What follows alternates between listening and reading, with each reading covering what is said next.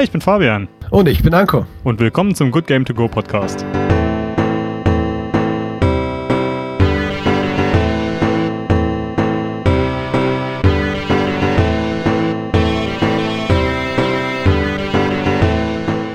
Willkommen, willkommen zurück in einem unglaublich verrückten Jahr, das für alle Hörer eh schon ganz egal ist, weil wir immerhin dann schon mal in einem anderen Jahr gehört werden können. Ja, wir, wir sind Fabian. noch in 2020. Wir sind quasi Zeitreisende ja. durch das Medium Podcast. Richtig, wir bleiben ewig erhalten. Hierzu der erste kleine Fun-Fact, den ich mir aufgeschrieben habe. In der Sekunde 50 des Banner Saga Podcasts, Teil 1, hört man einen Fabian sagen, keine Angst, wir löschen diese Dinge nicht. Oh oh. hm. Scheiße. Wird dich ewig verfolgen. Ja, äh, also für alle neuen Zuhörer, die wir hier haben, der Good Game to Go, Good Game to Go Podcast ist tatsächlich nicht neu. Äh, den gibt's schon seit ungefähr vier Jahren jetzt. Ähm, wir mhm. haben nur eine fast einjährige Pause eingelegt. Oder je nachdem, wann wir das hier veröffentlichen, sogar ein Jahr. Und die ganzen alten Podcasts sind momentan leider nicht verfügbar. Vielleicht machen wir die noch verfügbar, wir sind uns da nicht so ganz sicher. Je nachdem, wie der Bedarf ist. Also wenn ihr euch jetzt alle sagt, ja, nee, wir möchten aber die, keine Ahnung, 80, 90 Podcasts, die ihr früher schon gemacht habt, jetzt alle wieder hören, dann lasst es uns wissen und wir überlegen uns was.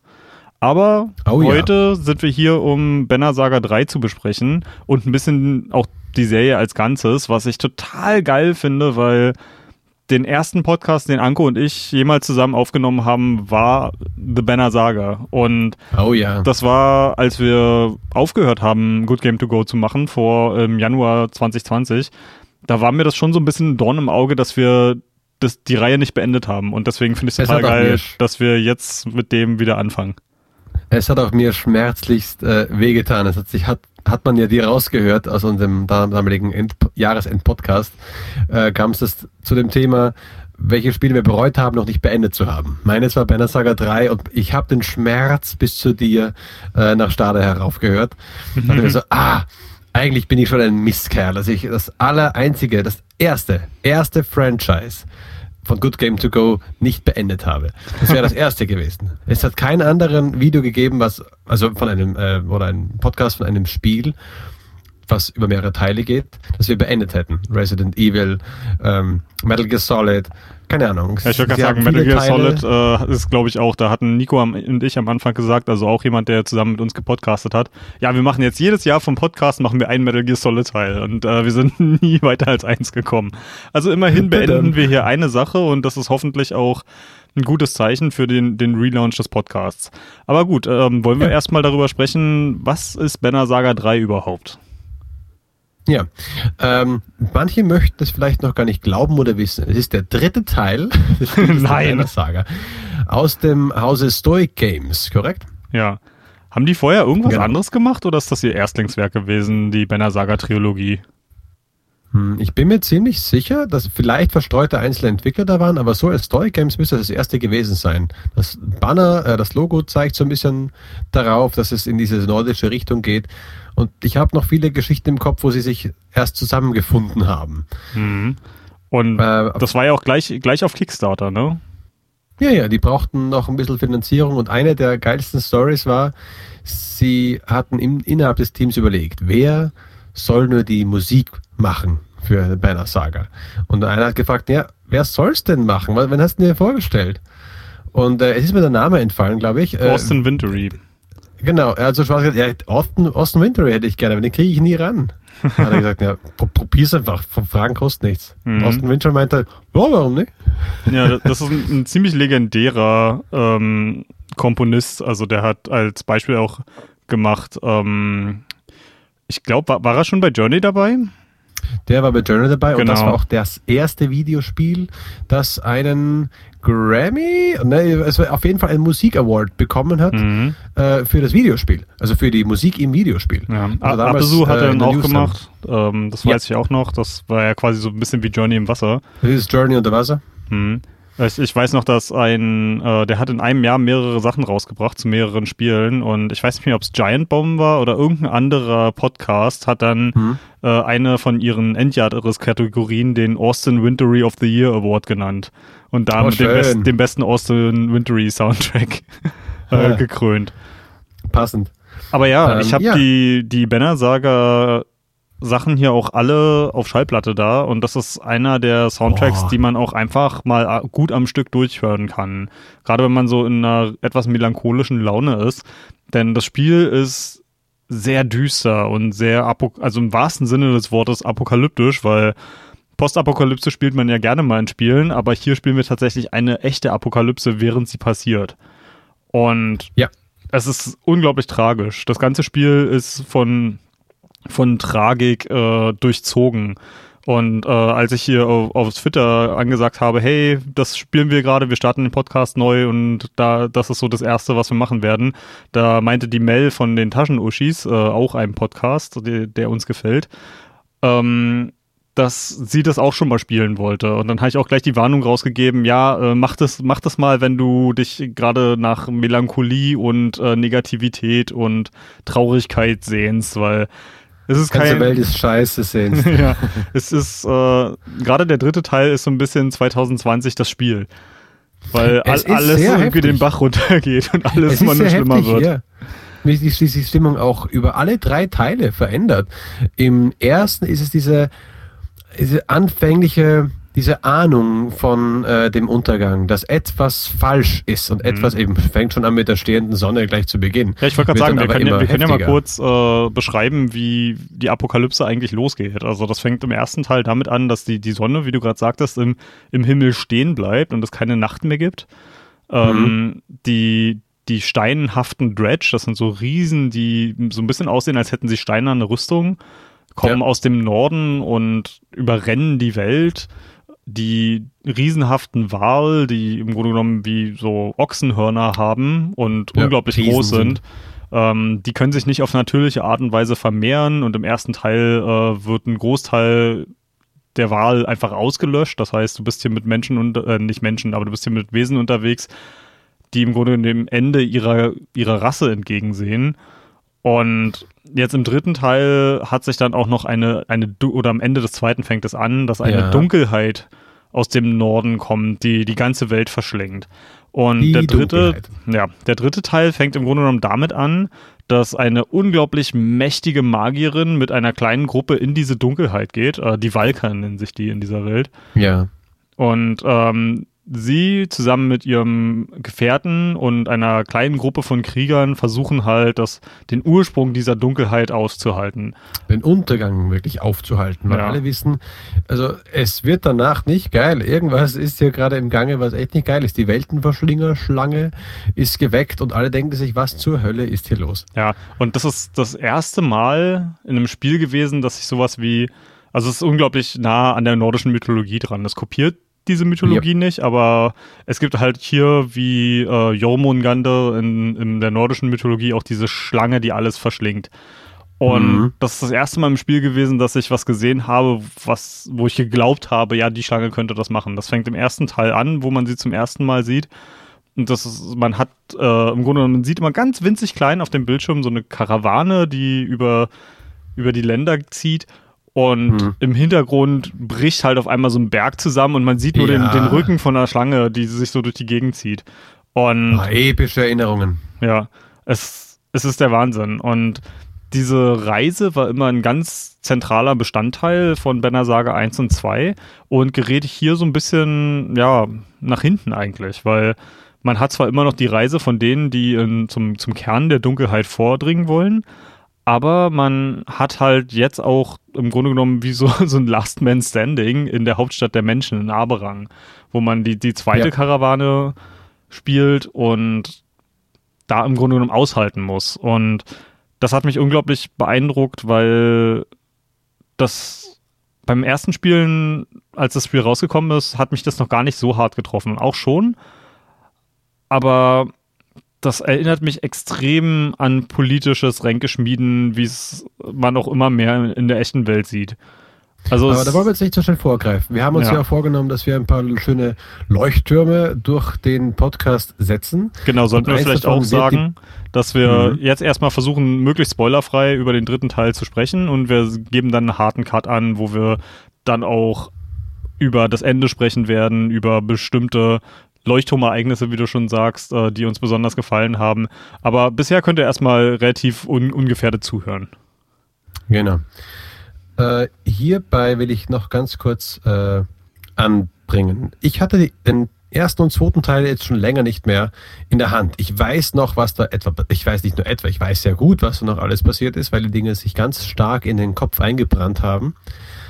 Aber ein paar meiner Entscheidungen sind entweder nicht so geil übertragen worden, wie ich es gehofft hatte, oder sind äh, gänzlich nicht so geworden. Zum Beispiel, ich habe für den Podcast, das weiß ich noch, das weißt du auch noch, die ersten beiden über Handy gespielt. Ja. Da ich es äh, eben, es war viel Zeit rein zu versenken. Ich hatte viel Zeit in den öffentlichen damals noch und habe es eben auf dem Handy mitgenommen. Was eine gute Idee war, ist tat der Grafik nicht gut, aber ich hatte meine Typen dort. Mhm. Jetzt habe ich es auf der PlayStation äh, 4 gespielt, denn es gibt den Dreier nicht auf der äh, auf den Handheld-Dingern, auch nicht auf dem Handy. Ja, aber auf der Switch, da habe ich nämlich diesmal gespielt. Okay, auf der Switch, ja. Dann Handheld muss ich wieder rausnehmen, aber auf dem Handy nicht. Hier hatte ich jetzt also nur noch einen Speicherstand, den ich importiert habe und wo ich dachte, ah, das ist nicht der aus dem Podcast. Das ist doof. Habe also noch Farbe Bescheid gegeben, du, ich habe jetzt diesen anderen Charakter. Du musst den ersten Charakter machen, den du vorher nicht hattest. Mhm. Das macht aber nichts, denn Fabian war Hardcore, wie er ist, und dachte sich, ja, ich spiele einfach alles nochmal durch. Und hat sich eins, zwei und drei vorgenommen. Also, wenn jemand die frischesten Erinnerungen hat, dann er. Ja, das war auch so eine, das war auch eine ganz tolle Sache, weil das erste Mal, die ersten Male, die ich das gespielt habe, war immer mit mindestens einem Jahr dazwischen. Und mhm. man vergisst halt doch einiges. Ja. Und das was mich an Banner Saga so unglaublich beeindruckt, ist, dass als Trilogie so gut durchgeplant ist. Denn man ja. kann wirklich alle drei Spiele am Stück spielen und die haben Gameplay-mäßig alle so ihre Eigenheiten. Es äh, gibt immer so ein paar kleine Sachen, die in dem einen funktionieren und in den anderen nicht.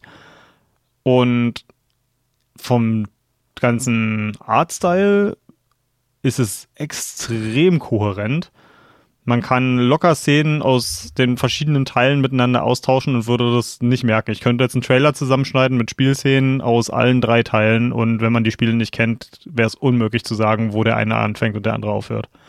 Einziger Unterschied ist halt, dass ein paar Charaktere Veränderungen durchmachen in ihrem Aussehen. Ja. Ein Fassol zum Beispiel. Okay. Äh, Fasshold, der, ähm, der Stimmt, der, der, sieht ein bisschen in Mitleidenschaft gezogen der aus am Ende. Vollkommen ja. abgefuckt aus, ja, mit seinem alten Horn. So, ja gut, der ist ja auch ein bisschen ja, abgefuckt, alter Rassist. Das, das stimmt schon, ja. Ähm, so viel also kurz zu unserer kurzen ähm, Vorgeplänkel, was wir gemacht haben, um den dritten Teil zu starten.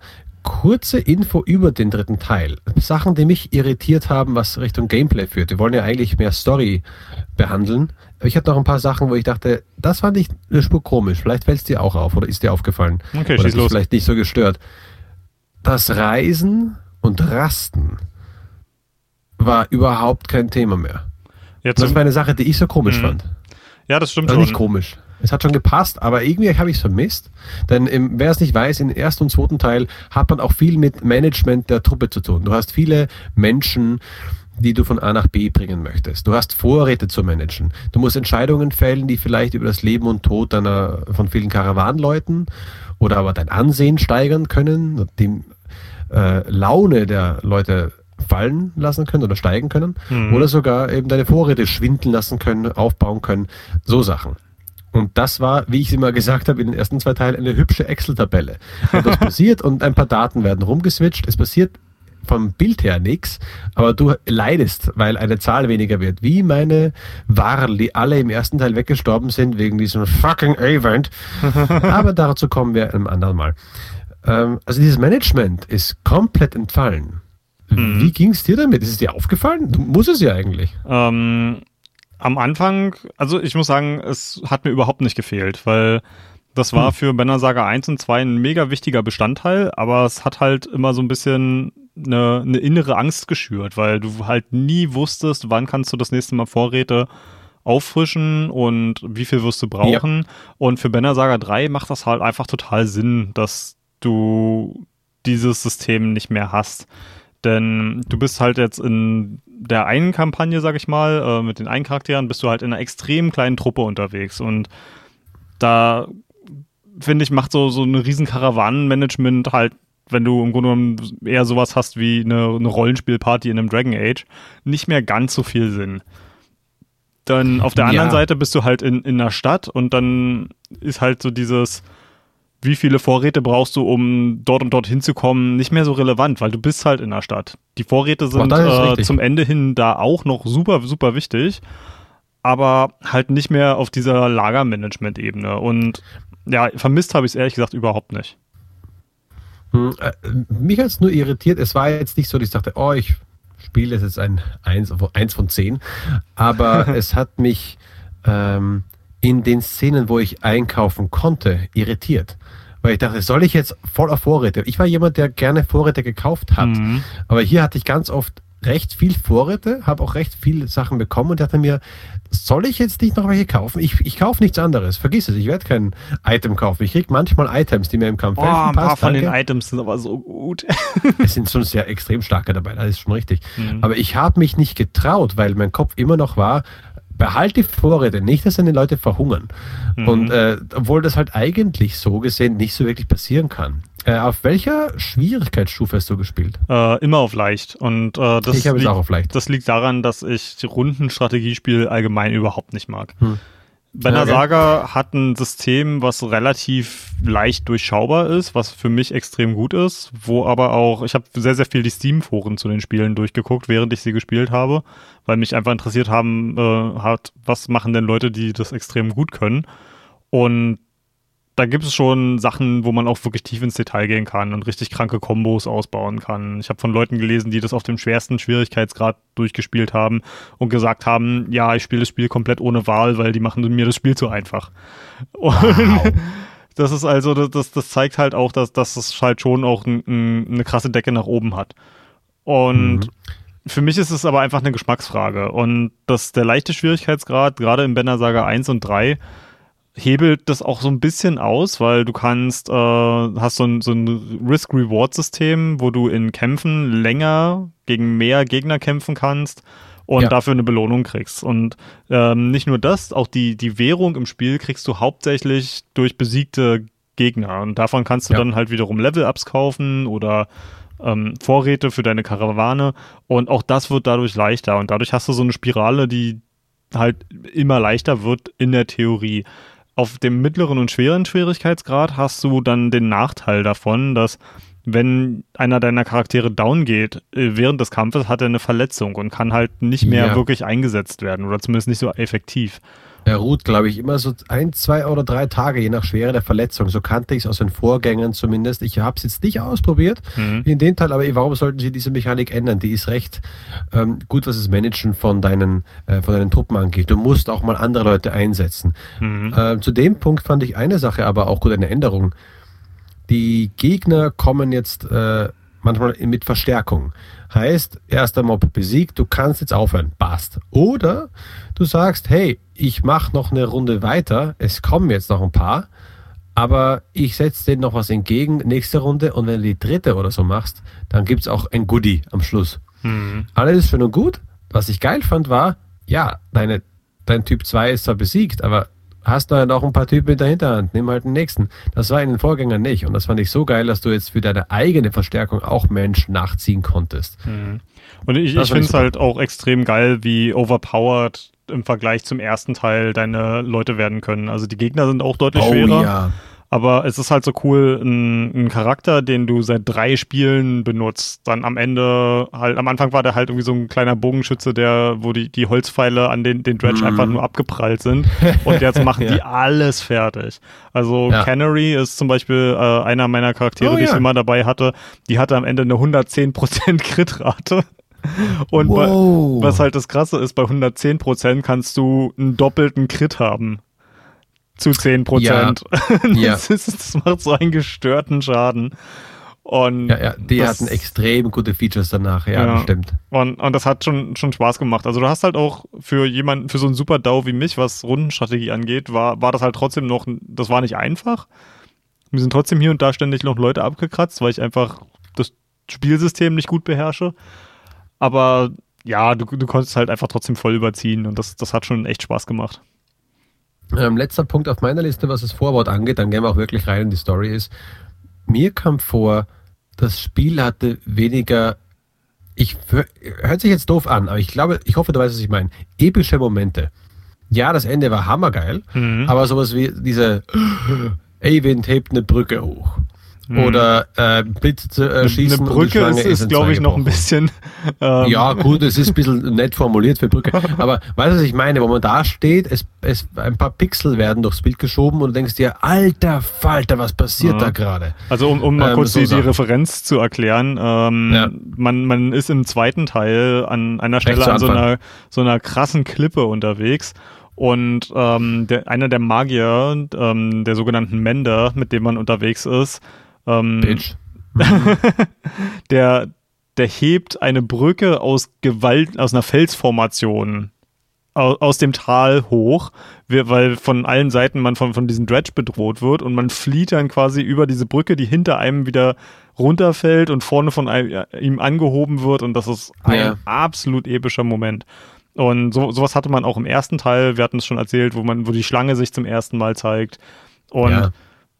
So, so, so ein krasses Epos, also so, so eine richtig fette Szene fällt mir jetzt eigentlich nur eine ein im Banner Saga 3. Und das, das war dann auch schon wieder, da, da ist mir wieder die Kinnlade runtergefallen.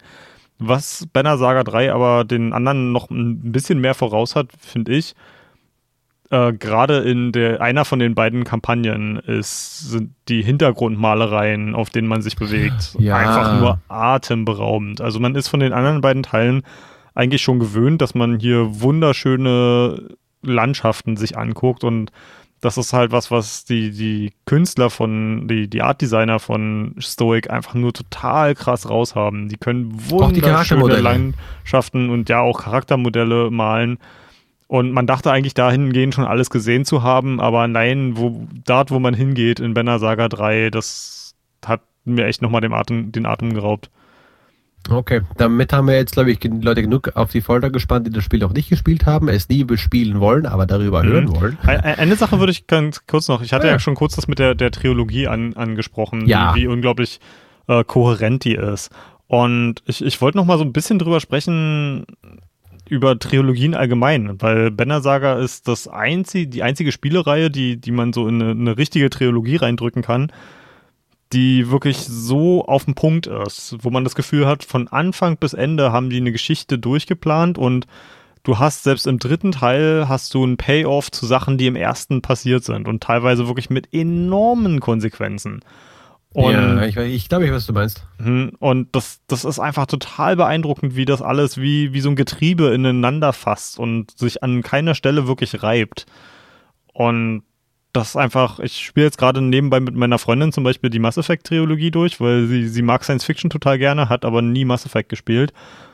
Und das, da ist das genau das Gegenteil. Also ich habe Mass Effect eigentlich immer geliebt, aber mittlerweile, muss ich ganz ehrlich sagen, finde ich, ist das echt schwer zu spielen. Also gerade der erste Teil, aber auch der, der zweite, die, wie die Charaktere geschrieben sind dort und, und wie sich Sachen widersprechen im zweiten Teil gegenüber dem ersten, das ist alles, hm. das, das ist alles so nicht so glatt. Also man hat halt wirklich gemerkt, da ist ein Technologiesprung von einer Konsolengeneration zur nächsten gewesen. Dann hat sich auf einmal der Schreibstil auch total geändert und der, der, der eigentliche Spielstil im Spiel ist ein ganz anderer. Dadurch sind auch bestimmte Erklärungen von der Welt auf einmal nicht mehr übereinstimmend. Und hier ist es halt wirklich, klar, die hätten bestimmt auch einige Sachen noch beeindruckender machen können, indem, wenn sie den Grafikstil gewechselt hätten, irgendwie mit und mehr Geld zur Verfügung gehabt hätten. Aber das hätte, glaube ich, auch so ein bisschen diese Kohärenz vernichtet. Und wir hatten im Vorgespräch vor diesem Podcast auch zum Beispiel kurz über sowas wie Gothic 1 bis 3 oder Resident Evil 1 bis 3 gesprochen. Alles so eine Spiele, die äh, in, schon in einem Dreiteiler angeordnet sind, aber die halt nie wirklich so krass durchgeplant sind. Und wahrscheinlich ist das in, in diesem riskanten Videospiel-Business auch einfach viel zu gefährlich, sowas so zu machen. Aber Mann, würde ich mich freuen, wenn Stoic sich entscheidet, jetzt wo sie mit Banner Saga fertig sind, wieder eine Trilogie anzugehen, weil es ist episch auf eine Art und Weise, dass mir sonst nicht mal diese riesengroßen Rollenspiele wie äh, Baldur's Gate oder ähm, Pillars of Eternity geben. Ja, hier habe ich nur einen, einen Ideengeber und eine Sache, wo du dir jetzt gerade selbst in Spur widersprochen hast. Ich höre ja noch die alten Podcasts. Ich habe noch ein paar alte Dateien rumliegen. Oh oh. Und in Banner Saga 2 höre ich ein, von dir ein Fick dich Spiel. Okay, fick dich Spiel weil, du, weil es äh, das Ende des zweiten Teiles äh, wo Conary dich anfunkelt, äh, ganz äh, böse, und du sagst, fick dich Spiel, Cliffhanger, ich will das Spiel jetzt spielen. Ein Jahr bis zum nächsten Spiel, fick dich Spiel. Es dauert viel zu lange. Äh, wo du meiner Meinung nach recht hast, ich will die Story beendet haben und beendet wissen. Mhm. Aber da kam mir dann der Gedanke, die ganzen Telltale Games, ähm, nicht alle, aber die waren ja auch so auf Teilen aufgebaut, die zusammenhängen und es war kein Jahr dazwischen. Mhm.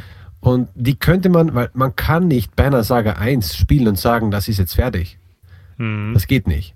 Und das, das in, ist in etwa eine ähnliche Sache. Du kannst auch nicht den ersten Teil von The Wolf Among Us spielen und sagen, gut, fertig, jetzt will ich Teil 2 und das passt oder nicht, sondern es hängt auch zusammen. Mhm.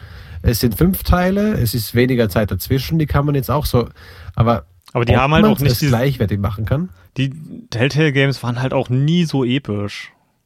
Nein, In nein, nein, Umfang. darum ging es auch nicht. Naja. Vielleicht Genau, ist der Kniff dann auch einfach zu sagen, nee, wir, wir warten halt einfach, bis die alle raus sind. Also wäre halt untragbar für den Entwickler in dem Fall, weil die würden wahrscheinlich an Boah. sowas pleite gehen und das, äh, das letzte Spiel würde nie erscheinen.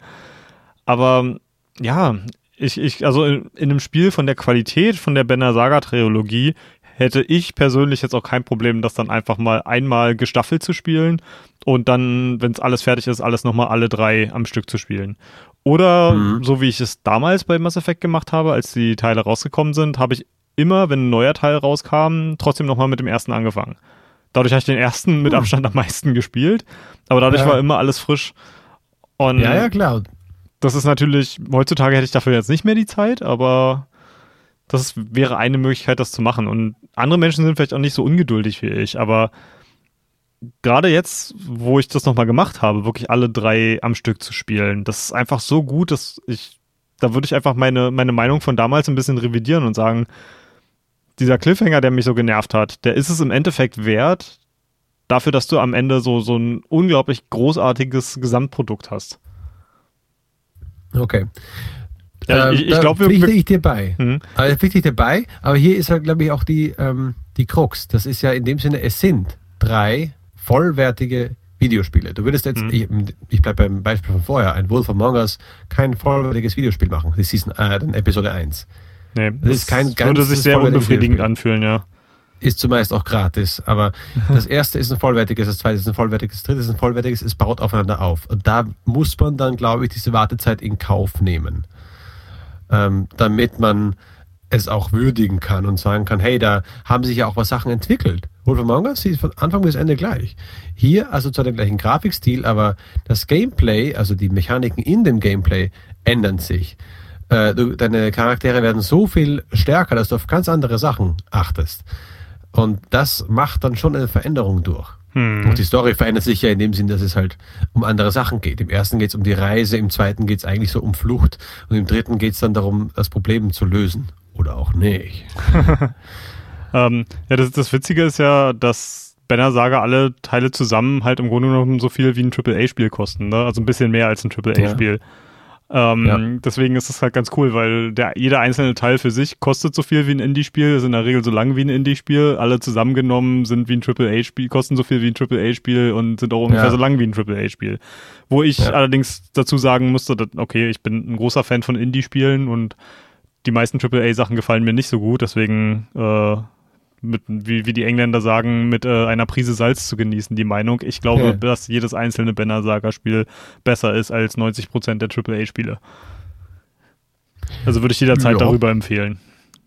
Also ich, ich habe neulich zum Beispiel auch in, in meiner Stammkneipe, äh, hatten, hat die, die Barkeeperin auch gesagt, Mensch Fabian, du kennst dich da so mit Spielen aus, äh, Hm. was sind denn Sach Spiele, die du uneingeschränkt empfehlen würdest? Und für mich war Banner Saga gerade für, für jemanden wie sie, die halt nicht so viel Videospiele spielt, was, wo ich sofort gesagt habe, ey, du stehst total auf nordische Mythologie, du stehst auf Ah, gute Geschichten, super. ohne, ohne mit der Wimper zu zucken, spiel The Banner Saga. Stell's auf leicht, dass es für dich äh, äh, erschwinglich ist, das durchzuspielen und genieße die Reise. Und, und diese ja. Reise, so hart sie auch ist, so, so oft sie einem auch das Herz bricht, ist es tausendmal wert, gemacht zu werden. Ja, als zweites danach gleich mal Vanquish. Ja, Arschlecken, Vanquish. okay, kommen wir äh, zu The Banner Saga 3. Mach du einen kurzen Rundown zu deiner Vorgeschichte, was im ersten und zweiten bei deinen Leuten oder deiner Person passiert ist und ich mache einen ganz kurzen Rundown, was ich glaube, was bei mir passiert ist. Ja, das ist so ein bisschen schwierig, ne, wenn, wenn sich der, der Spiel, also sollte man vielleicht auch dazu sagen, ähm, macht in, in dem Fall eigentlich auch anders kaum Sinn, dass die Speicherstände werden immer ins Folgespiel übernommen, sodass alle Sollten, Entscheidungen, ja, ja ähm, das ist auch ein großer Unterschied zwischen dem letzten Mal, dass ich das auch für den Podcast durchgespielt habe. Ähm, da hatte ich nämlich ein Spiel auf Steam, dann das nächste auf GOG und dann, glaube ich, wieder auf Steam gekauft. Und mhm. da hat das nämlich auch alles mit dem Transferieren der Saves nicht funktioniert. Und was dazu geführt hat, dass zum Beispiel Charaktere, die schon tot waren, dann auf einmal wieder in meiner Party waren und Sachen, die, die weg waren, waren wieder da und andere Sachen, wo ich mich für eine Sache entschieden erinnere, habe, ja, war ich das dagegen. An Schildtypen. Du ja. bist tot. Ja. Dann Ausruf im zweiten Teil. Ja, genau. Und das, das ist halt einfach das war auch ein großer Vorteil, das jetzt alles auf einer Plattform und am Stück gespielt zu haben, dass man sich A, an jede noch so kleine Entscheidung noch erinnert und dass halt die Konsequenzen ganz spät in der, der Trilogie tatsächlich noch vom Anfang spürbar sind. Und das, das war wirklich fantastisch. Und du Ursprünglich hattest du es ja am, oder sagen wir mal, am Ende des ersten Teils, das ist einer der schwerwiegendsten Entscheidungen, denn äh, die Reise beginnt ja mit äh, einem Vater und seiner Tochter, Rook und Alette. Yep. Und äh, am Ende des ersten Teils trifft man eine Entscheidung, äh, die zur Folge hat, dass einer von beiden stirbt. Und die andere Person wird dann zum Protagonisten. Und ja. ich weiß zum Beispiel auch jetzt ähm, in Banner Saga 3, hatten wir schon gesagt, dass wir ab jetzt spoilern? Ähm, wenn, wir spoilern ab ja, jetzt. Wir, wir spoilern ab jetzt den dritten Teil. Ähm, also als Warnung für, für all die, wenn ihr es noch nicht gespielt habt, kauft euch das Spiel, also alle drei und, und äh, kommt später wieder. Ähm, dass, äh, ein Charakter von mir beim, beim letzten Playthrough gestorben ist, obwohl ich eigentlich im ersten Teil eine Entscheidung getroffen habe, die das verhindert hätte.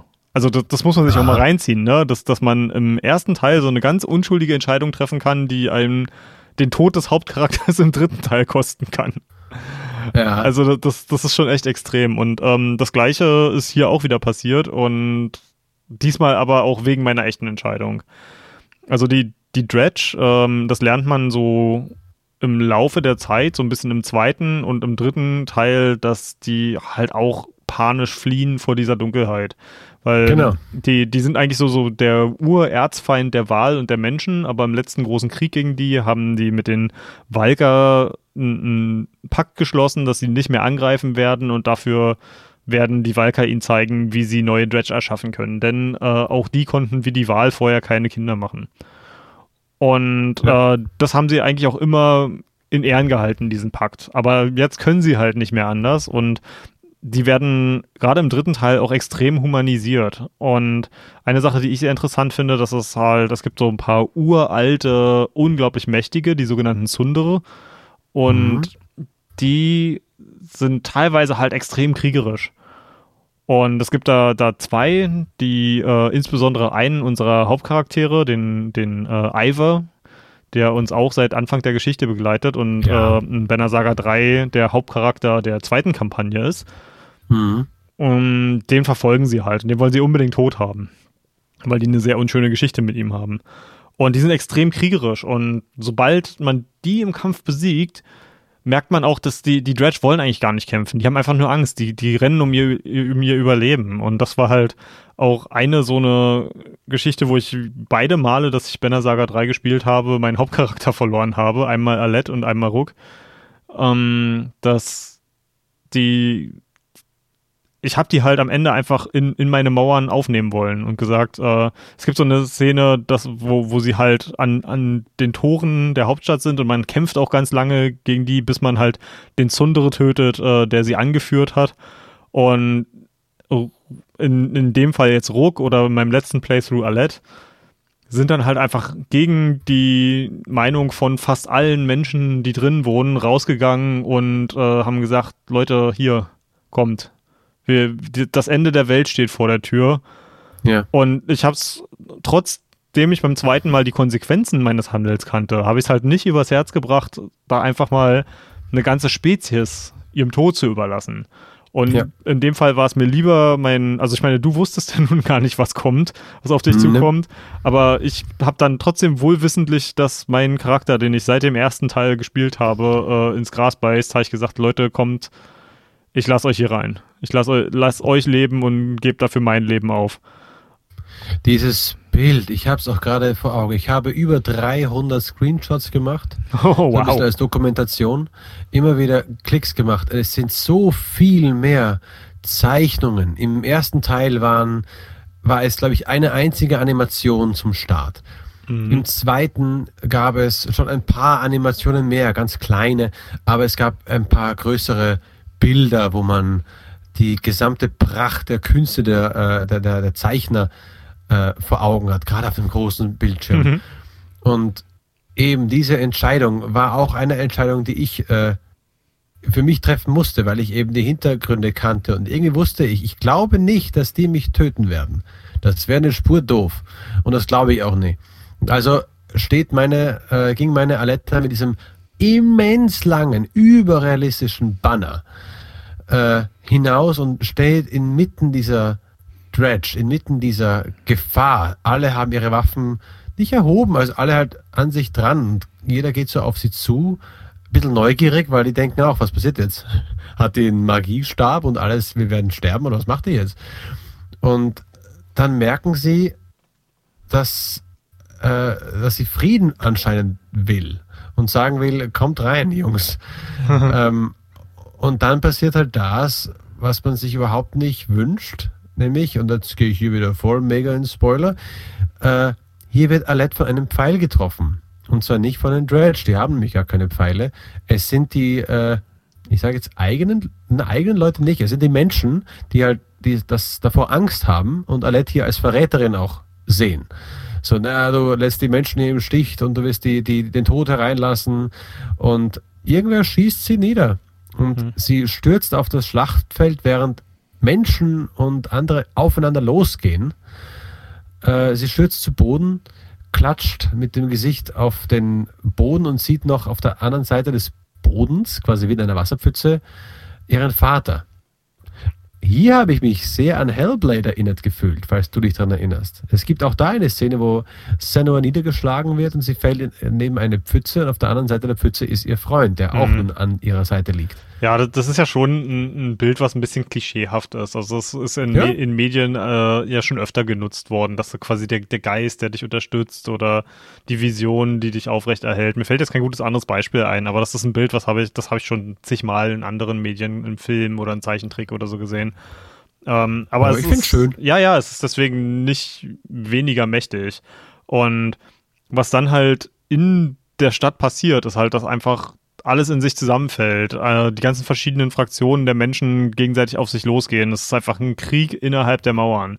Also der, der eine Krieg ist beendet und da, dafür geht ein Krieg innerhalb der Mauern los. Und es ist zu, in dem Fall einfach nur noch ein Kampf ums nackte Überleben. Was ganz interessant ist, ähm, ich hatte dich ja gefragt, äh, ganz äh, unscheinbar, ob du das Dredge-Kind im ersten Teil, im ersten Teil kannst du äh, einem, einem Baby-Dredge sozusagen das Leben retten und das mit in die Karawane aufnehmen. Und Ja. diese Entscheidung soll wohl darüber ausschlaggebend sein, ob du hier stirbst oder nicht, wenn du das machst. Das, das Ich- kann ich nicht ganz glauben. Ich, ich habe es mir auch nicht angeguckt. Ich will irgendwo nochmal die, die, diesen Video davon finden. Aber wenn, wenn du halt das Wiki durchgehst, steht hier drin, okay, wenn du im ersten Teil das Baby gerettet hast und hier die Dredge reinlässt, dann stirbst du aus irgendwelchen Gründen nicht. Ähm, und das Wow. ist halt, da, da sieht man halt, wie krass verzahnt diese Sachen sind. Und das hat so, so ein bisschen wie die, was wie von dem Schmetterlingseffekt, ne?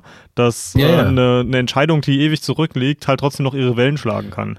Ja, aber du hast, du, du hast gerade gesagt, dass du die Entscheidung ge, äh, ge, gemacht hast, hier reinzulassen. Ist denn dein Rook nicht gestorben? Doch, doch. Aber ich habe, äh, Aber- siehst du, und das, das ist halt so ein bisschen auch, ähm, habe ich mir halt selbst zuzuschreiben, weil ich habe äh, das zu dem Zeitpunkt noch nicht gewusst, weil ich lese so eine Sachen immer erst im Nachhinein, wenn ich durch bin. Hm, Ich habe, als ich dieses Baby gefunden habe im ersten Teil und meiner Karawane das sowieso schon schlecht ging und die Motivation am Boden sind, ah. habe ich halt einfach gesagt, nee, ich lasse dieses Baby im Schnee sterben, weil ah. ich kann mir diesen Ärger in der Karawane gerade einfach nicht leisten. Okay, und ich war eigentlich immer auf der Seite des, des Baby-Rettens, mhm. aber man erfährt äh, ganz am Ende nämlich über deine Entscheidungen etwas. Und ich las diese Entscheidungen durch und dachte mir, so habe ich mich damals entschieden? Ja, aber dein, oh, dein Speicherstand hatte, war ja auch nicht äh, der richtige. es war, äh, ja, es war nicht der Handyspeicherstand, natürlich nicht. Es hm. war einer. Und ich habe die Sorge, dass es der Speicherstand des 0815 Banner Saga 2 war. Also ich, also ich quasi, ich habe Banner Saga 2 da schon durchgespielt. Aber es war auf der 0815 Entscheidungen des ersten Teils. Hm weil ich den ersten Teil dann nicht mehr hatte, äh, zur Hand hatte, dann hieß es, na gut, dann spielst halt die 0815 Entscheidungen. Und dann, wenn wir es haben, ihn oder sie. Hm. Und ich glaube, da haben sie dann das Stretch Baby auch sterben lassen. Ja. Weil ich kann es mir nur so erklären, weil ich weiß, alle aktiven Banner Saga 1 Spiele, die ich gespielt habe, habe ich dieses Baby mitgerettet. Mhm. Ich bin halt Sozialpädagoge. Es ist halt nicht ein bisschen einfach, ein Baby liegen zu lassen. Mhm. Also irgendwann muss ich das Spiel auch nochmal durchspielen, einfach weil ähm, ich habe es jetzt hauptsächlich mit Ruck gespielt, weil du gesagt hast, du hast mit Alette gespielt. Und hm. Ich finde, Alette ist eigentlich der, der interessantere Charakter aus meiner Sicht und ich will einfach mal einmal Banner Saga durchspielen, wo sie nicht stirbt. Und also ja. Banner Saga 1 habe ich ja sogar dreimal durchgespielt und ich habe noch keinen Playthrough gehabt, wo sie nicht stirbt und mir geht es langsam ein bisschen auf den Sack. Aber das ist halt auch das, das was ich so schön finde an, an Banner Saga, dass Charaktere, die einem unglaublich lieb geworden sind, über eine sehr lange Zeit sterben können und es kommt dir irgendwie nicht vor, als wäre das einfach nur billig für Drama, sondern es ist halt einfach eine Konsequenz aus den harten Entscheidungen, die du treffen musst. Und mhm, es, ja. es bestraft dich in gewisser Weise, aber es, es hat halt nur, es gibt dir halt ein emotionales Drama und trotzdem noch eine gute Geschichte. Also die, die, die Strafe ist nicht sonderlich hart, finde ich, weil du halt trotzdem noch eine, eine unglaublich tolle Story geliefert kriegst. Und ich finde auch cool, wie das Spiel dann einfach weitergeht, weil Oddlave, äh, eine Frau, die auch seit dem Anfang ja. äh, an deiner Seite ist, die wird dann halt einfach der neue Protagonist. Und das finde ich fantastisch, wie fließend das übereinander eingeht und dass man auf einmal ja. sich halt auch in das Mindset von einem anderen Charakter reindenken kann sofort. Und man, man kennt sie als Person mittlerweile sie. unglaublich ja. gut, weil man halt diese langen Reisen hat und sie ist halt auch eine Person, die mit ihrer Meinung nie hinterm Berg gehalten hat. Und das ist für mich als Rollenspieler halt auch total cool gewesen, weil dann konnte ich sofort sagen, okay, jetzt entscheide ich auf einmal auch anders, weil ich bin halt nicht mehr Rook, ich bin jetzt halt Oddlave. Obwohl mein, mein Rook von ihr auch extrem geprägt wurde. Ja, das war auch schon im zweiten Teil, so wenn du dich erinnerst, an den, den, den diesen schweren Gegensatz zwischen den Raben anführenden ähm, Bollwerk? Na, wie ist jetzt Bollwerk? Und äh, unserer lieben Alette, äh, beziehungsweise Rook. Wir haben Rook gespielt, wir wussten, wie ein Rook reagieren würde. Der würde seine Truppe vorantreiben, der würde gucken, dass wir zusammenbleiben und so weiter. Aber dann spielen wir einen Bollwerk und äh, es heißt, hinter uns die Sintflut. Ich habe meine Ehre, ich habe meinen Kodex, ja, aber jeder, der mir querkommt, stirbt weil so mache ich das. Und man, das war nicht die Frage, ach, ich, wie würde ich das jetzt aber machen? Nee, man spielt hier Charaktere, die so gut ähm, äh, beschrieben sind und auch sich treu bleiben in dem Sinne, mhm. die so gut rübergebracht werden, dass man kein zweimal nachdenkt, würde Outlife das so oder so machen. Mhm. Man weiß, wer der Charakter ist, man kennt sie eben. Wie du so gesagt hast, sie ist die Tochter eines Häuptlings gewesen, die eigentlich die Frau eines Häuptlings. Die Frau, ah stimmt, ich sage Frau, weil, naja, hat nicht gefallen, dass sie jemanden schon hatte. In meinem letzten zweiten Teil habe ich ja mit ihr Knickknack.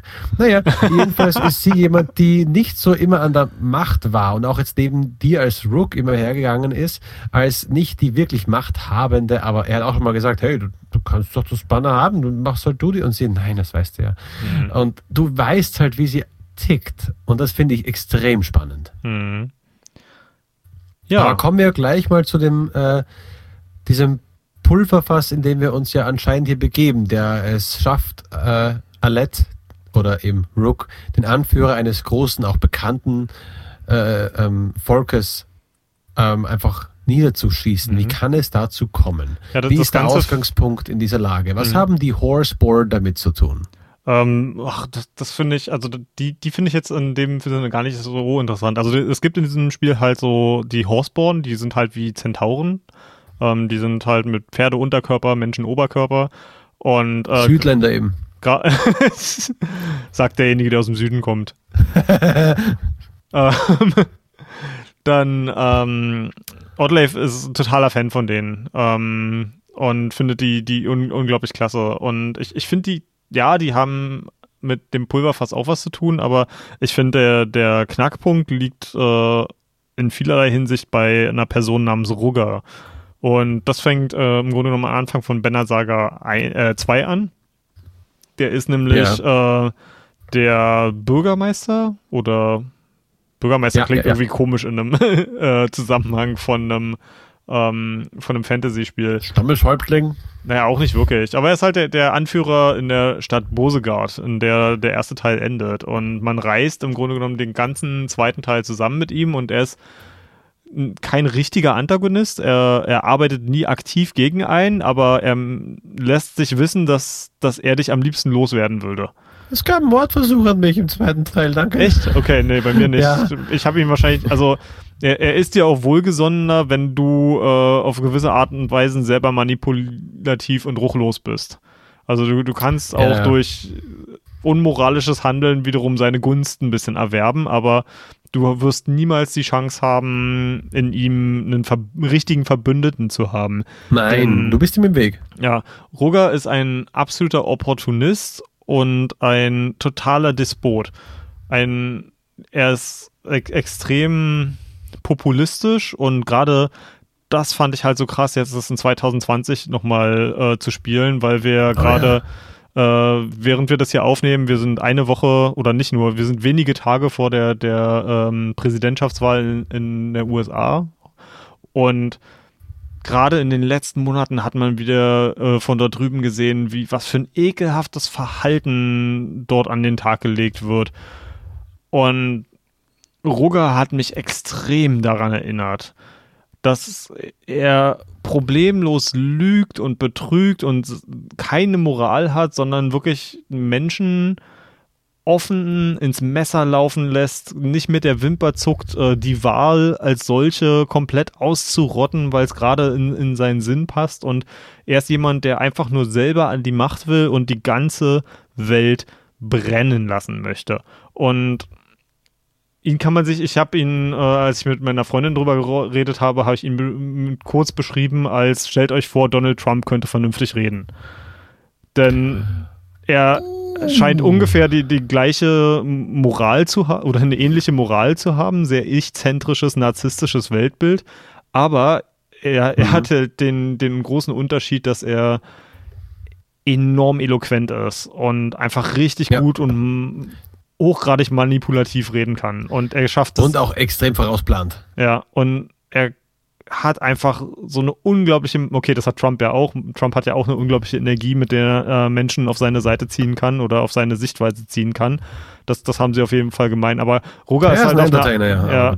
aber Roger ist halt auf eine ganz Art und Weise perfide, weil er er hat halt die, diese bestialische Intelligenz und er er lässt einen halt doch spüren, wie, wie weit er einem selbst immer voraus ist. Und du schaffst es relativ am Anfang von Banner Saga 3, ihn, äh, ihn festzunehmen und ins Verlies äh, vom, vom König werfen zu lassen. Und selbst dort mhm. angekettet, äh, guckt er immer noch auf dich herab. Und das ist halt, er ist sowas von verabscheuenswürdig. Ich kann, eigentlich wollte ich, wollte ich, hatte ich mir vorgenommen, für diesen Playthrough mal mit ihm zusammenarbeiten und gucken, wohin das führt, weil mich interessiert es schon. Uh, Aber ich hab's äh, einfach dazu, nicht, äh, ich hab's einfach nicht übers Herz gebracht, weil ich den so widerlich finde. Äh, kurz dazu, als er da in dieser Gefängnisszene hat er mich extrem, ich weiß, du hast die Filme nicht gesehen, an die Nolan North Batman Filme, an The Dark doch, Knight. Die habe ich gesehen. Mit, Ah, da, da ist die gesehen. Okay, doch. Dann äh, an äh, die Heath Ledger Verkörperung des Jokers in der Gefängniszelle. Dass man genau weiß, er, er, er ist, ist gerade gefangen und er hat auch eine Spur damit gerechnet. Aber er weiß auch, es sind bereits Zahnräder im Hintergrund am Laufen, die man nicht mehr aufhalten kann und die wahrscheinlich zu dem Durchsetzen seines Ziels führen wird. Mhm. Und da habe ich mich extrem daran erinnert gefühlt. Er vergiftet den König. Er sagt, er hat das Heilmittel und es ist nur in seinem Kopf und er wird es verraten, wenn das und dieses und jenes passiert. Ähm, als der König dann doch stirbt, sagt er, hey, nur ich bin der Einzige, der diese Masse, diese Meute da draußen aufhalten kann. Also wenn ihr mich hier tötet hier, ist es ein Märtyrertoten, die werden euch alle auffressen. Und er glaubt und zu einem gewissen Punkt hat er ja auch nicht ganz unrecht, hat er sehr viele Strippen in seiner Hand. Und, ha, hast du ihn denn im Gefängnis getötet? Getötet.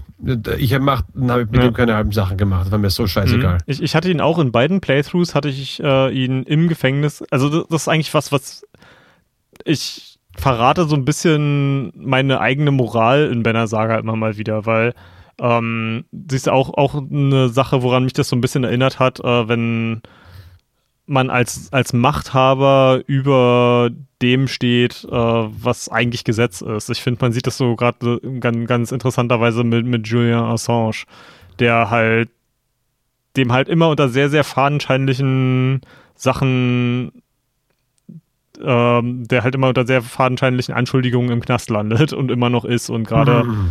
seit wie vielen Jahren ist der mittlerweile eingesperrt? Das ist, es ist richtig krass und der halt einfach mal extrem fürchten muss, momentan an, an die USA ausgeliefert zu werden. Aber gut, das ist eine, eine ganz andere Sache. Finde find ich ist extrem, extrem problematisch. Und hier in Benner Saga hingegen habe ich allerdings überhaupt kein Problem, Roger in der Gefängniszelle einfach tot zu prügeln, ohne jedwede Chance auf einen Prozess oder was weiß ich. Einfach weil, einfach weil ich ihm die Genugtuung nicht lassen wollen wollte, in, in Kontrolle zu sein, weil das war die, ja. die da, da, merkt man halt auch so ein bisschen mein eigenes Versagen in The Banner Saga, dass ähm, die einzige Art und Weise, wie ich, die ich mir vorstellen konnte, Ruger die Kontrolle zu entziehen, war ihn zu töten. Und selbst da bin ich mir nicht sicher, ob ich gewonnen habe. Weil eine ne Sache, die mich danach auch total getroffen hat, dass einer von seinen, seinen Anhängern dann danach rumbrüllt, ja, sie haben äh, Roger im Gefängnis einfach wie, wie ein Schwein abgeschlachtet. Erst töten sie den König und dann, dann Roger. Und das ist halt einfach, es ist total, also wie, ja, es ist wie im echten Leben. Es ist scheißegal, was wahr ist, wenn die Leute das glauben. Und das, das ist halt auch so eine Sache, die mich in, in 2020 immer wieder so eiskalt getroffen hat. Also jetzt zum Beispiel mit, mit Corona-Demos oder den ganzen anderen Verschwörungstheoretikern, die da draußen rumlaufen, ist Wahrheit ist nicht mehr viel wert momentan, weil wenn du versuchst mit jemandem wie einem Corona-Leugner zum Beispiel zu reden und leider kenne ich auch persönlich Leute, die so drauf sind. Ähm, du kannst mit denen nicht mal reden, weil die gar nicht das die, die gleiche Realität anerkennen, die du, von der du überzeugt bist, dass sie existiert. Und so ist es in, in Banner Saga 3 halt auch. Es ist scheißegal, dass Rugger den König vergiftet hat. Wenn, wenn seine ganzen äh, Handlanger überall verbreiten, dass, dass, du den König getötet hast, dann kannst du noch so lange sagen, es stimmt nicht. Wenn, was die Leute glauben, glauben sie, ne? Das ist ein, äh, da gab es einen schönen kurzen Sketch aus ähm, eine schrecklich nette Familie mit Al Bundy. Oh äh, ja, das, das passt da, ja total zum, zum Ton von Benner Saga. oh ja, äh, wo der Sohnemann ähm, Bud unten mit dem Ball rumspielt im, äh, im Haus und dann kommt halt Al auch rein und äh, nimmt den Ball ab und dann spielt er auch mal kurz, der Ball fliegt irgendwo gegen, etwas wird kaputt und von oben hört man halt noch äh, Pack sagen so, was ist da unten passiert? Und äh, Al Bundy sagt ja, ähm, Bud war's, Bud hat die Vase geschossen und Bud sagt, nein, Dad war's.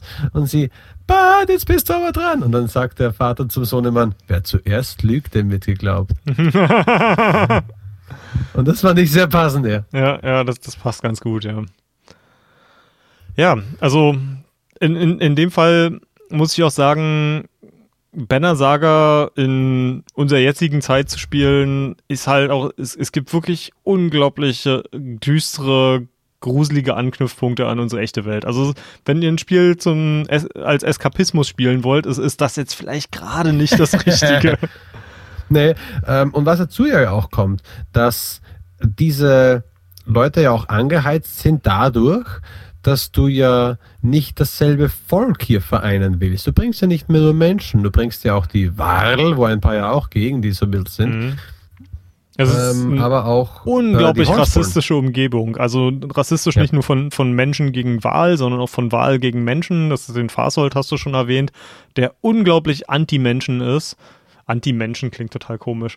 Aber dann, oh. dann hast du halt noch die Horseborn und zum allem Überfluss lässt du dann ja auch noch die Dredge rein, wenn du denn, dich denn so entscheiden möchtest. Und es ist, ja, es ist eine absolute Katastrophe. Ähm, um, um, die es Dredge, ist eine Katastrophe. Äh, um, um die Dredge mal kurz anzusprechen, ähm, da gehen wir mal kurz zum Gameplay rein. Du hast äh, mittlerweile kannst du bis zu drei Dredge-Charaktere, glaube ich, in den verschiedenen Partys haben. Und äh, also ich hatte zwei in, in Ivers Gruppe und einen in, ähm, in Odeleves Gruppe. Und alter Schwede, das ja. ist geil, als die Dredge zu spielen. Nachdem man die zwei Spiele lang wirklich nur als, als die Gegner kennt, Mann, die ja. sind sowas von stark und das, das fühlt sich so unglaublich krass an, die ganzen Fähigkeiten von denen endlich auch mal selber spielen zu können. Und ja, die du nämlich kennst, wo du denkst, ja, ich hau auf den Boden, alle haut's weg und die bekommen Rüstungsschaden. Yeah. Das ist und, geil. Also, es ist eine große Bestie, die man eben am Schluss äh, Ja, kriegt, Bastion heißt der. Ja, ja, Bastion. Wie, wie, wie der Overwatch-Charakter. ja. Ähm, ja, und dann in, in Ivers Kampagne hast du ja die ähm, so, einen, Steinwerfer? so einen Steinwerfer, der unglaublich starker Fernkämpfer ist, gerade mm. in, hm. in einer äh, Gruppe, wo du sonst nur einen Fernkämpfer hast. Ähm, und dann. Singer, Steinsinger. Ja, genau, den Steinsinger, wenn du ihn denn äh, mitgenommen hast im zweiten Teil. Ja, ja nimmt ihn unbedingt mit gut. im zweiten Teil. Na klar, weil denn, das war wieder eine Entscheidung, die ich im zweiten Teil bestimmt bewusst gemacht habe, weil den habe ich immer mitgenommen. Und äh, der war bei mir auch in der Kampagne mit dabei. Das, das war wohl eine Entscheidung, die dann mitgewirkt hat. Mhm. Ähm, jo. Also um, äh, ähm. man ist da wirklich drin. Hast du auch schon mal einen Kampf gemacht, wo alle vereint waren? Wo die Menschen drin sind, wo die Horseborn drin sind, wo die Wahl drin sind und wo ein, äh, ein, ein, äh, na, ein Wüter drin ist, immer noch uh, ein scheiß Name für die. Wüter? Okay. Ja. So heißen die Dredge im Englischen oder ja. äh, im Deutschen. Das ist der Scheißname. Ja. Ähm. ich, es ist das, das gleiche Aussage, wie du im zweiten Teil schon gesagt hast. Das ja, ist wahrscheinlich. ähm, ja, ja, ja, ja ich, ich habe meine, meine, meine Party äh, auf der, der Aberang-Kampagne war am Ende der, ähm, der Bastion, dieser große, ähm, dann mhm. Ubin, das ist auch ein Charakter, den ich extrem lieb gewonnen habe. Das ist der mm. älteste oder nee, der zweitälteste noch existierende Wahl. Ja. Äh, je nachdem, ob Krummere das Ganze überlebt oder nicht. Ist, ansonsten ist er vielleicht sogar der älteste. Ähm, ja. Dann, ähm, wer noch? Ähm, Ubin auch zum ersten Mal spielbar. Ja. Ähm, der ist nämlich sonst immer nur Schreiberling gewesen. Mhm. Ähm, und ja, uff, ich glaube, Ursa hatte ich noch als Fernkämpferin. Yeah. Und mein Baby. Auf jeden Fall Oddlave. Aber viel, viel mehr weiß ich auch nicht mehr. Aber ja, die, die großen Wahlen mit Zweihandwaffe, die halt wirklich so, so eine Wirbelattacke machen können, die sind extrem gut, um oh, mehrere schwache Gegner auf einmal gleich am Anfang zu killen. Dann Bastion ist einfach nur ein absoluter Tank. Aber in, in der Kampagne fand ich eigentlich, die Ivar-Kampagne hatte die interessanteren Charaktere und auch teilweise, ja, wenn du die richtigen Items dabei hast, extrem mächtig. Also einer der mächtigsten Charaktere, die ich in Banner Saga 3 hatte, war Olli. Und Olli ist eigentlich nur ein, ein Axtwerfer, der permanent betrunken mhm. ist. Eigentlich ein Charakter, der, ja, ja. der mal abgesehen von sein, seiner Lautstärke relativ unscheinbar ist also gerade wenn, wenn du ihn vergleichst mit hier einem Steinzauberer von den Dredge und ja. ein riesengroßer Wal, der einer der Sundere getötet hat. Ähm, und dann hast du dagegen betrunkenen Axtwerfer. Aber ja. äh, der hatte einen extrem hohen Crit-Wert bei mir und der hatte ein Item, was, oder nee, Quatsch, du kannst äh, dein, kein Item, du kannst ja deinen äh, Kämpfern auch Titel geben. Das ist Jetzt neu im dritten Teil. Im ja. dritten Teil, genau. Und ähm, den Titel, den ich ihm gegeben habe, ist, dass äh, jedes Mal, wenn er den gleichen Charakter nochmal angreift, macht er doppelt so viel Schaden. Yeah. Was mit Ollis Fähigkeit extrem overpowered ist, weil er halt äh, mehrere Äxte in einer Runde aufs gleiche Ziel werfen kann und ja. jedes Mal oh, ja. eine höhere Chance hat, daneben zu werfen. Aber ja. in der Regel, wenn man äh, viel, viele äh, Punkte dafür ausgibt, ähm, von, ich weiß gar nicht mehr, wie heißt die Ressource nochmal, ähm, die man hat, äh, womit man seinen Zug äh, weiter ausgibt. Ja, ja, diese, diese kleinen Sternchen. Fällt mir gerade auch nicht ein. Aber es ist ja auch wurscht. ein, ist es anderes. Mhm. Ja. Man- Wille, ich glaube Wille. Ja, genau, Will war das. Ähm, davon hat man halt eine, eine beschränkte Anzahl zur Verfügung, aber bei Olli hatte ich halt genug, um das in drei Zügen zu machen und dann war eigentlich auch schon alles platt danach. Denn ähm, das zusammen mit einer hohen Crit-Chance war, hieß eigentlich, dass du jeden Gegner einfach aus den Latschen haust. Also da musst du auch vorher gar nicht die Rüstung runterprügeln von denen, sondern du fängst es einfach an, wenn er dreimal getroffen hat, ist alles tot. Und Ja. das, das war Ja, das einfach was. Und, und das, ich finde, gerade in, in so einem Strategierollenspielen, also Rundenstrategiespielen, macht es eigentlich extrem Spaß, so extrem overpowerte Kombinationen zu machen. Ja, wenn du dann auch äh, die Momente siehst und weißt, oh, das kann ich hier machen. Wie zum Beispiel, es gab, äh, ich, eine Sache war recht cool. Du hast in der Truppe, die den, die große Reise antritt, hast du ja dieses Horn nicht, mit dem du den Leuten den Willen wieder einflößen Ja, das, das hat kannst. mich extrem gestört. Man, hat- man hat Aber du hast den, Blitz. ja, man hat den, den Valka-Speer, der im Grunde genommen identisch ist mit der Fähigkeit von, ähm, Von Eyvind, genau. Und ja, ich, ich mochte die, die Fähigkeit nie. Die kann extrem stark sein, wenn, also die, die, du schießt im Grunde einen Blitz auf einen Charakter und wenn Ja. diagonal äh, zu dem noch andere Charaktere stehen, ist es wie ein Kettenblitz, der hin und her springt. Und wenn, äh, nee, und der wird halt auch noch- bekommt mehr Schaden. ja, genau. Der, der, der Schaden verdoppelt sich pro Sprung. Was pervers stark sein kann, wenn die Gegner halt sich so anordnen. Ordentlich Aber ja. und ja, wenn du versehentlich mal irgendwie deinen eigenen äh, noch da stehen hast, dann hast du ein bisschen die Arschkarte, weil das ist auch sehr stark gegen dich selbst. Ja, und ich hatte mal gehofft, man könnte sich selbst damit auch anschießen und dann halt hat man halt nur einen Schaden selbst, dafür bekommen die anderen umso ja, mehr. das, ich glaube, das wäre zu stark. Nicht. Das geht Ähm, leider nicht. aber ja, also ich, ich finde, das ist viel zu situationsbedingt, weil man halt die nicht so viel Kontrolle über die Position der Gegner hat. Vielleicht jemand, der Mhm. besser in, in so einem Strategiespielen ist, der kriegt das vielleicht leichter hin, aber für mich war das zu selten, dass das wirklich eine Rolle gespielt hat. Ja. Ich habe es nicht zum Blitzsprung genutzt, sondern wirklich nur um zu sagen, hey, ich, wenn ich jetzt auf, mit der Person auf den draufhaue, hat er noch drei Leben über. Na, wie viele Blitz habe ich noch? Drei. Sehr gut. Blitz 1, Blitz 2, Blitz 3, draufhauen, tot. Danke, Wiedersehen. Ja. Ähm, wir haben jetzt äh, unglaublich viel über ähm, die Geschichte in Aberang erzählt. Wollen wir noch ein bisschen, hast Hm. du ein paar Momente, die wirklich krass waren in, in der Ivan-Geschichte? Oder bist du in Ähm, der Ivar-Kampagne? Eine Sache, die mich bei der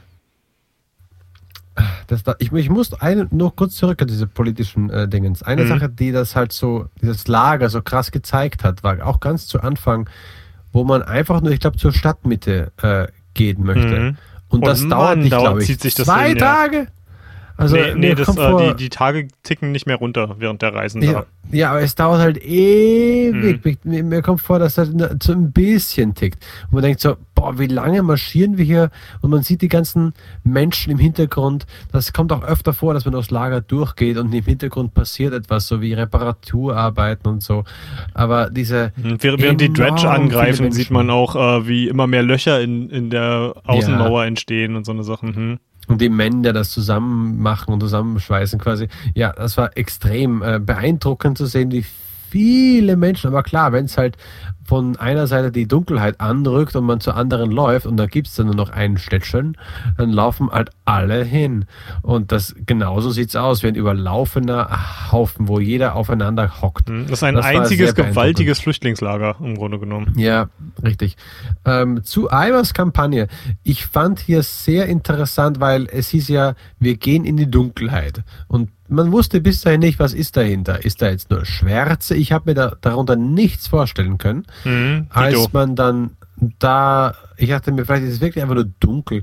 Aber nee, es ist eine Art Kraft, die da drin alles verkrümmt und alles äh, da irgendwie zerstört und schlecht macht, würde ich jetzt so blöd behaupten. Mhm. Außer dass halt ein, Also ver verzerrt. Das ist, Dunkelheit abwehrt. a- alles ist halt Ja, verzerrt mutiert ist und gut. verzerrt. ja, äh, da fällt mir dieses, dieses englische Kindergedicht vom Crooked Man ein. Okay.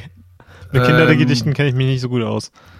äh, das ist auch nur ein kleiner Callback auch zu unserem Podcast von äh, The Wolf Among Us, wo der Bösewicht der Crooked Ah, Man ja, ist. stimmt. Ein Mann, der erinnere im mich. Kopf halt auch krumm ist und eben nicht Hm. ganz richtig ist. Und hier passiert das halt in der Welt auch mit den Charakteren, aber auch mit der Landschaft. Und du Hm. kommst zum Beispiel auch nach Strand, wo du äh, das alte Dörfchen wieder siehst, wo du in Banner Saga 1 anfängst. Mhm. Und das Und- war so, also ich erinnere mich noch, wie das war, als ich damals Banner Saga 3 zum ersten Mal gespielt habe.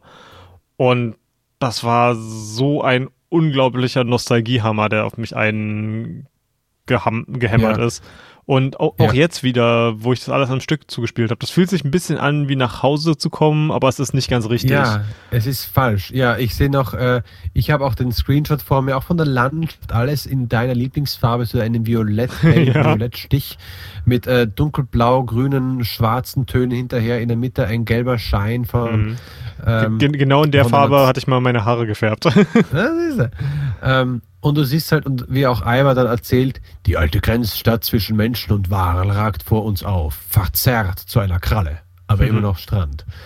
Und, Und, und das halt, Geile ist, es ist halt ein, ein absoluter Spiegel auch vom ersten Teil. Die komplette Kamerafahrt, wie du hinkommst. Ja. Äh, hier erzählt Ivar das im Hintergrund. Im ersten Teil ist es Uben, der über Strand Ja. erzählt.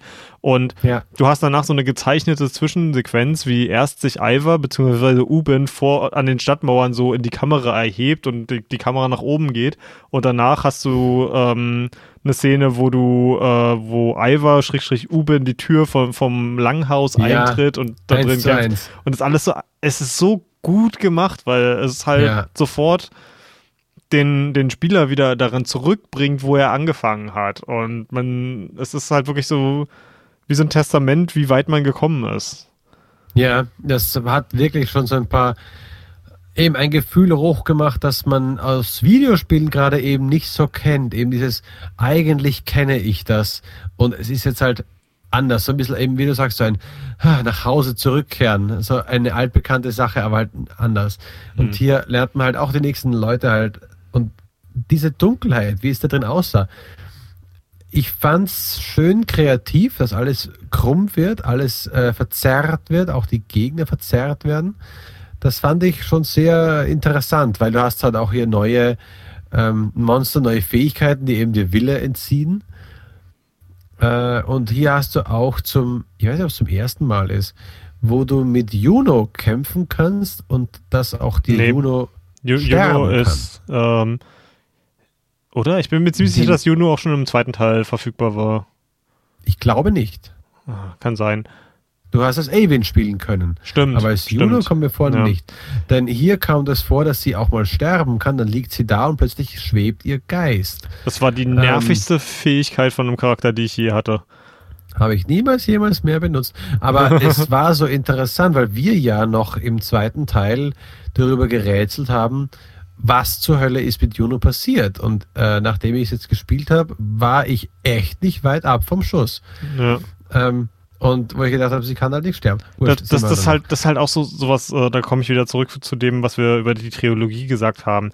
Es ist so selten, dass man so ein Werk hat, das am Ende wirklich alle Fragen beantwortet, die man Ja. hatte.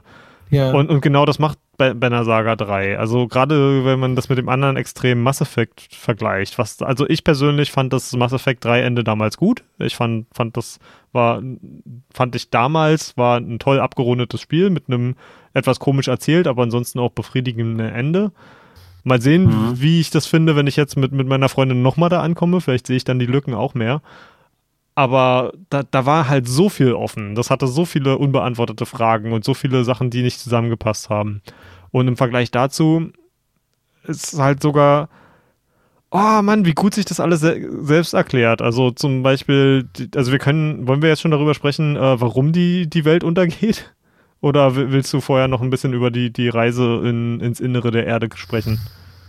Nee, das können wir eigentlich schon äh, gerne vorwegnehmen, denn äh, Hm, Also man, mehr, man kann ja kurz mehr passiert da auch großteils nicht. Du Ja. lernst halt neue Charaktere kennen. Hm, du Du wirst von Bollwerk verka- verfolgt, äh, einem Charakter, den du im zweiten Teil selber gespielt hast. Das ist vielleicht noch ganz interessant. Und der der, Körper von Bollwerk. Ja, aber man, man, das, ich glaube, was, was das Interessante daran ist, dass Bollwerk, glaube ich, in der ganzen Reihe der mit Abstand stärkste Charakter ist. den man je gespielt hat. Oh, mit den zwei Hieben, das ja. kann auf jeden Fall sein, ja. Ähm, also von, von seinem Skillset auch, der hat als Fähigkeit zum Beispiel, dass er, äh, wenn er die benutzt und einen Gegner damit tötet, hat er danach automatisch noch eine Runde. Und das oh, war im, im, zweiten Teil gab es so eine extrem perverse Kombo mit äh, Bollwerk äh, und Zephyr. Zephyr ist auch eine äh, ne, ne Valker. Und die hat, kann einen Zauber auf einen Befreundeten machen, dass diese Einheit sich für eine Runde lang mit unendlich Bewegungspunkten bewegen kann. Und das machst du auf Bollwerk oh. und danach läuft er halt einfach mal übers gesamte Schlachtfeld ja. und killt alle Fernkämpfer. also es ist total bescheuert. Alter, das habe ich gar nicht, gar nicht versucht, ja. Ja, und der, der hat halt jede von seinen Attacken ist doppelt. Das heißt, du machst halt seine eine Attacke, die, die du normal machen würdest mit jedem anderen Charakter und danach haut er einfach mit seiner kompletten Stärke nochmal zu. Bam, bam.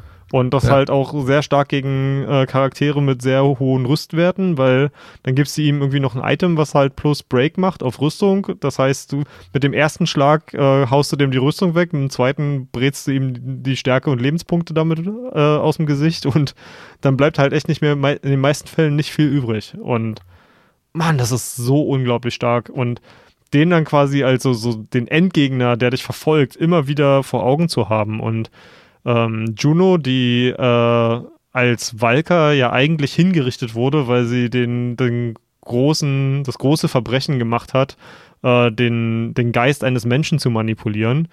Äh, ja, auch, auch Hirnkastel rumzuverwerken. Ja, also auch was? Im Hirnkastel rumzuverwerken. Okay. So, so, so, sagt man das im Süden. Ähm, kann man sagen. Unter den Pferdegebürtigen. Wie witzig wäre das denn alle, wenn die, äh, die Horseborn alle, alle Österreichisch sprechen würden? No servus. Deswegen kann man sie verstehen. ähm, Oh, wo war ich gerade? Achso, genau. Sie, sie wollte eigentlich. Ivan ist ja ein unglaublich mächtiger äh, Mender. Und, äh, ich würde sogar sagen, der mächtigste. Wenn einer nicht sogar der, der mächtigste. Oder nicht? Ja. Ähm, ich habe doch keine einer der ich, ersten. Ja, ja, das auf jeden Fall. Ähm, auch wenn ich nicht, nicht, das nicht so ganz hundertprozentig verstanden habe, den, den Zusammenhang da. Na, jedenfalls, äh, Juno und Ivan haben sich ineinander verliebt und ähm, es soll wohl unter männlichen Männern auch nicht ganz selten sein, dass die, ähm, dass die wahnsinnig werden und dann getötet werden müssen, ob dieses Wahnsinns und ihrer Macht. Und sie hat halt versucht, ihm von diesem Wahnsinn zu heilen, hat damit halt das eine gemacht, was man nicht machen darf als Walker oder als Mender, nämlich ja. äh, in, in den Kopf einzugreifen, in die Gedanken und, und in, ins Hirn. Und ja. das war dann, das haben halt die anderen Walker rausgefunden, haben sie zum Tode verurteilt und Ivan ist halt wahnsinn, total aus, aus Kummer wahnsinnig geworden und hat sie genommen und ist mit ihr halt zum Inneren der Erde gereist. Und im Inneren die, dieser Welt ist eine schwarze Sonne, die das mächtigste Objekt der Welt ist. Und er hat halt diese Sonne, die Energie dieser Sonne angezapft, um unglaublich mächtige Magie zu wirken, um Juno zum Leben zu erwecken. Und das hat allerdings im Grunde genommen die, die ganze Welt in, ins, in den Untergang gestürzt, weil ja. diese Sonne war ein Ei, in der diese, die Weltenschlange herbeigereift ist. Und ihre Aufgabe war eigentlich halt, die ganze Welt zu verschlingen. Allerdings war sie noch nicht ausgewachsen und nicht groß genug, um das tatsächlich zu tun. Und deswegen ist das Ende der Welt ein sehr viel langsamerer, kriechenderer Prozess. Und, ähm, Und zu früh. Ja, und zu früh. Äh, Juno sagt ja auch, eigentlich sollten wir Ivan dankbar sein äh, darüber, weil ansonsten hätten wir überhaupt keine Chance gehabt, das Ende der Welt äh, aufzuhalten. und ich sage, ja. äh, leck mich, Ivan, du, du Arschloch. Meine Rede. Ja.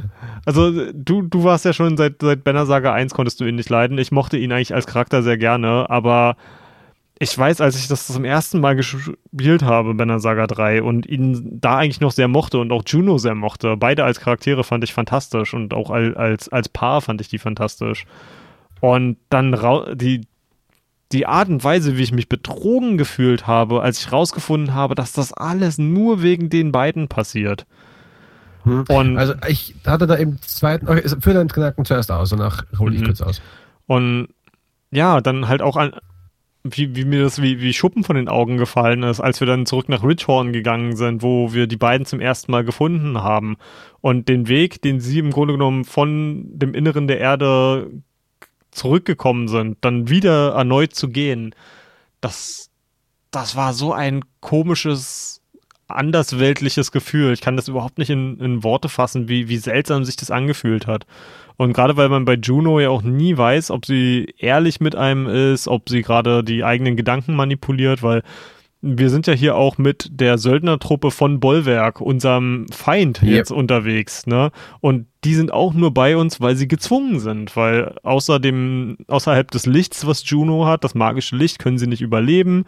Ähm, sie wurden mit, ähm, mit Gedankenmanipulationen, wie halt so ein Jedi-Trick im Grunde genommen, dazu gezwungen, uns zu folgen. Und sie ist halt ein extrem manipulatives, mächtiges Individuum.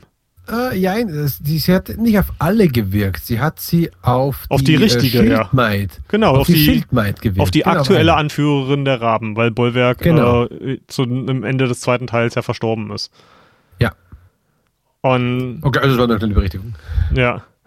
Und, und das ist halt einfach, sie, sie ist rücksichtslos, brutal, ähm, sehr, sehr hinterhältlich aber dadurch, dass man auch so lange an ihrer Seite ist, hat man trotzdem das Gefühl, dass, dass sie nur das Gute und das Richtige will. Und das ist, deswegen sind da halt auch so viele Konflikte bei mir, weil eigentlich mag ich die beiden. Und dann halt rauszufinden, dass all das Leid, was man bis dahin in, in drei Spielen erlebt hat, wirklich diese, diese Tragödie, in der Tausende und Abertausende von Menschen gestorben sind, fast alle Wahl, unglaublich viele Horseborn, dass das alles nur darauf zurückgeführt ist, wie äh, auf eine Person, die es nicht wahrhaben konnte, dass die, die, die Geliebte tot ist. Kommen wir, ja. äh, kleiner Seitenhieb und deswegen weigere ich mich bis heute Shadow of the Colossus zu spielen. okay, soll sein, soll sein. Äh, meine Vermutung seit dem zweiten Teil war, wie ich es auch im Podcast damals erzählt hatte, ich auch nochmal nachgehört hatte, hatte, dass die Schlange, die ja den Untergang eigentlich bringt, äh, mit Juno ja noch ein, eine Rechnung offen hat. Weil sie sagt, mhm. warum kann ich die verdammt doch mal nicht killen? Du bist, stehst mir doch eigentlich nur im Weg. Warum? Irgendwas hast du von mir. Sagt sie nämlich auch. Ja. Du hast etwas von mir. Und äh, Juno weiß zuerst überhaupt nicht, was los ist. Und dann gibt es am Ende des zweiten Teils, wo Bollwerk eigentlich am Abkratzen ist, am Abnibbeln ist, stirbt, aber es kommt ein dieses Sekret aus der Schlange in ihn rein und er überlebt.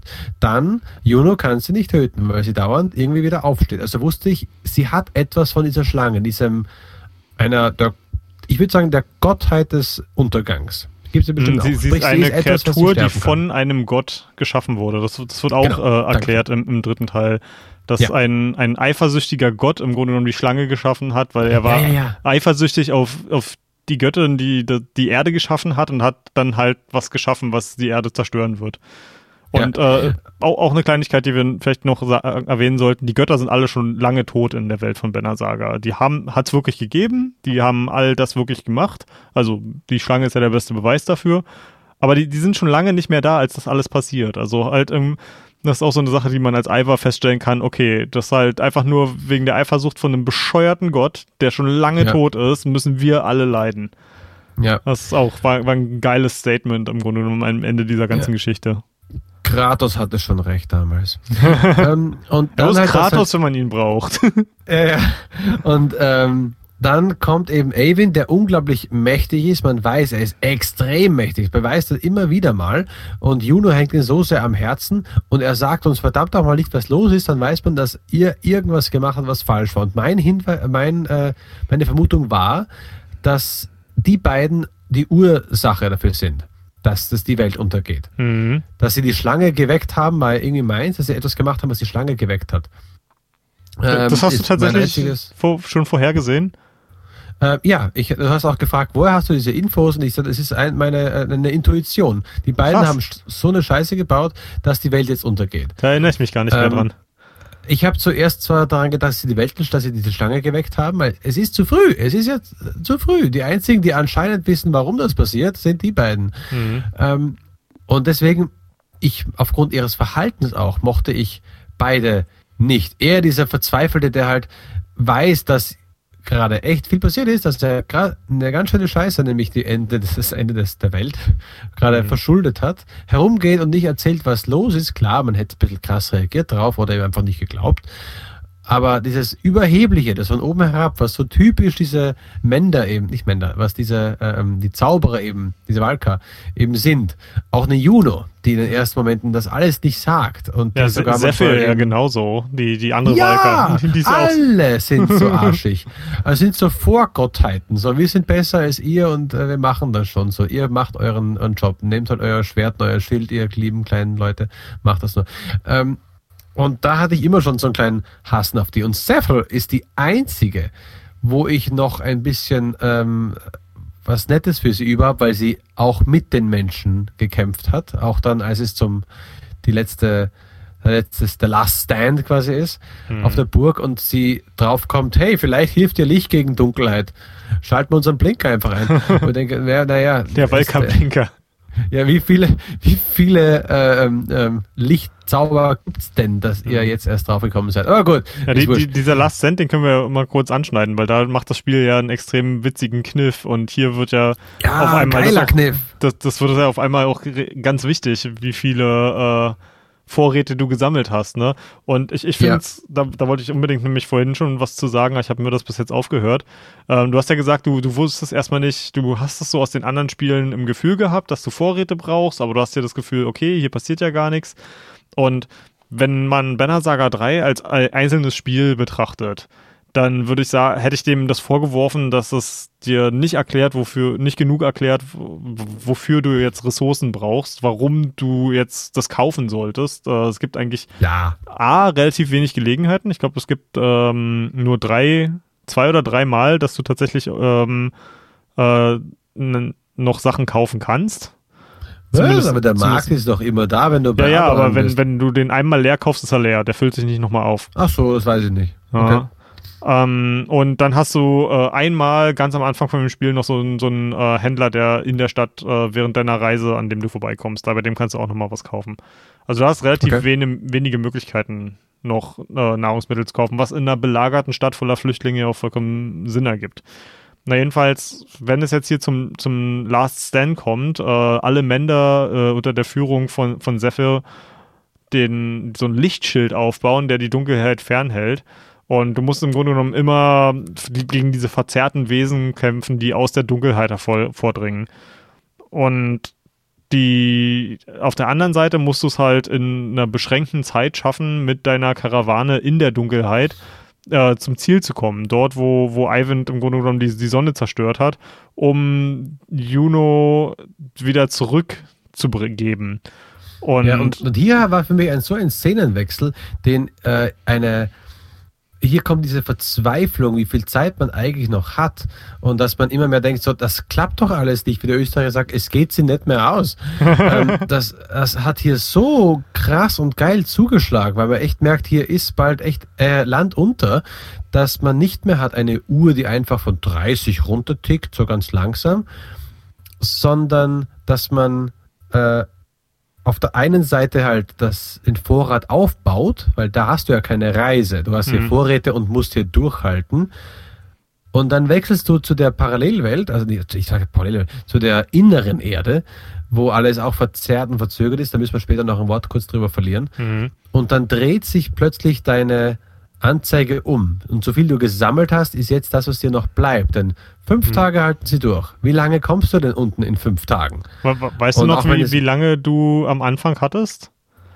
Äh, ich hatte, ich habe überall einen Screenshot gemacht. Während ich die suche, sag du doch mal ganz kurz, was die innere Erde eigentlich äh, für dich so äh, war. Ja, also das ist die, die Heimat der Dredge. Die, die kommen von dort.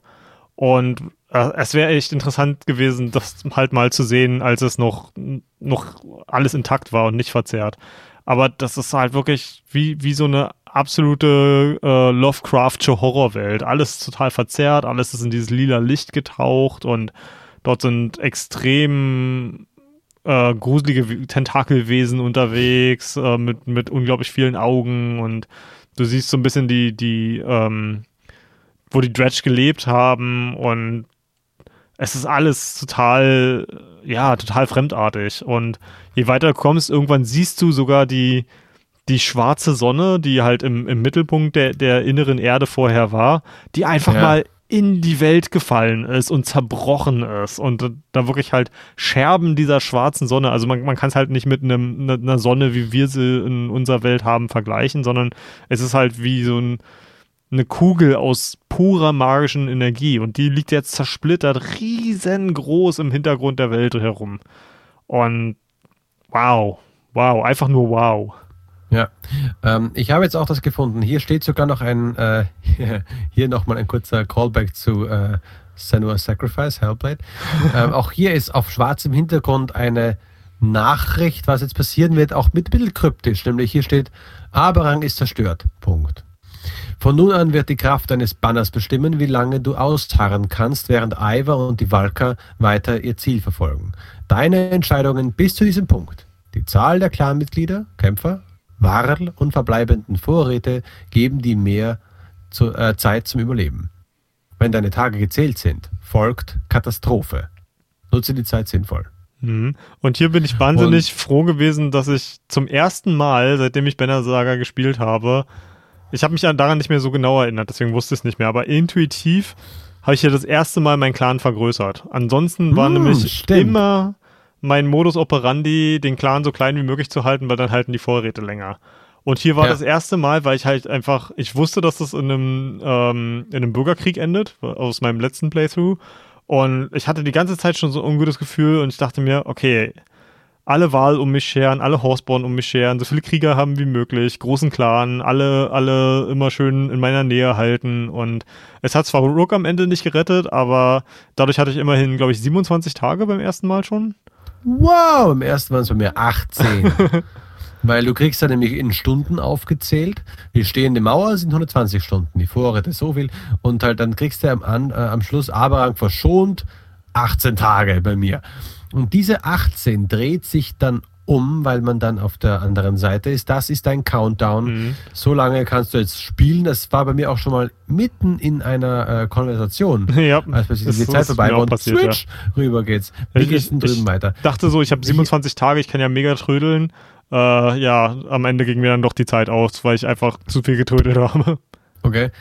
Äh, ich, da habe ich die gar nichts mehr getrödelt, bin ich durchgehatscht. Mhm. Aber hier ist eine, ein kleiner Hint, weil ich es auch gerade in einem Screenshot sehe, es käme auch zu der Zeit. Diese Zephyr, die sich dann diesen, wenn sie anfängt, das Lichtschild zu wirken, auch da gibt es eine, einen kleinen animierten Film. Und hier sieht man auch, warum es nicht so viele Filmchen geben, gegeben hat in den Vorgängern. Es ist scheiße aufwendig. Ja. Und man merkt hier, wenn bei, in ihrer Animation, die sind sehr versimpelt Animation. Es erinnert eher an so einen etwas einen mittelmäßigen Zeichentrickfilm. So, Ich also, würde äh, mir so hundertprozentig einen Banner Saga Zeichentrickfilm angucken. Oh ja. Aber am besten so, ein, so in äh, dem, dem Stil von Das letzte Einhorn oder so. Das wäre so Ja, geil. ja, aber diese Animation ist es halt eben nicht. Es ist halt Mhm. eben sehr über, also die, die, die Mimik ist extrem schnell äh, gemacht und halt es soll zeigen, hey, sie freut sich, dass sie ihr, ihre Lanze da äh, in Licht getaucht hat und jetzt weitergibt. Das sind sehr, sehr schnelle Animationen gewesen. Ja. Ich, ich kann Und, mir vorstellen, äh, dass sie das auch outgesourced haben. Das erinnert mich so ein bisschen an ähm, auch einer von unseren allerersten Podcasts, die wir gemacht haben, zu The Whispered World.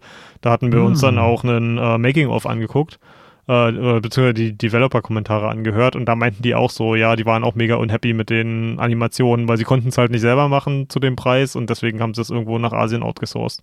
Das könnte ich mir vorstellen, dass es auch hier passiert ist, aber ich habe selber Kann- keine, Kann keine äh, harten Fakten da. Okay.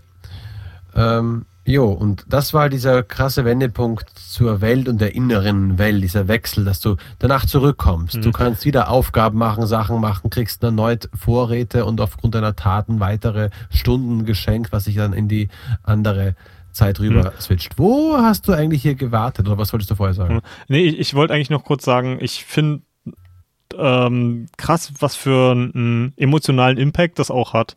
Einfach, dass auf einmal du einen Countdown hast, der nach unten geht, wo sonst für zweieinhalb Spiele lang immer nur eine Zahl war, die nach oben gegangen ist.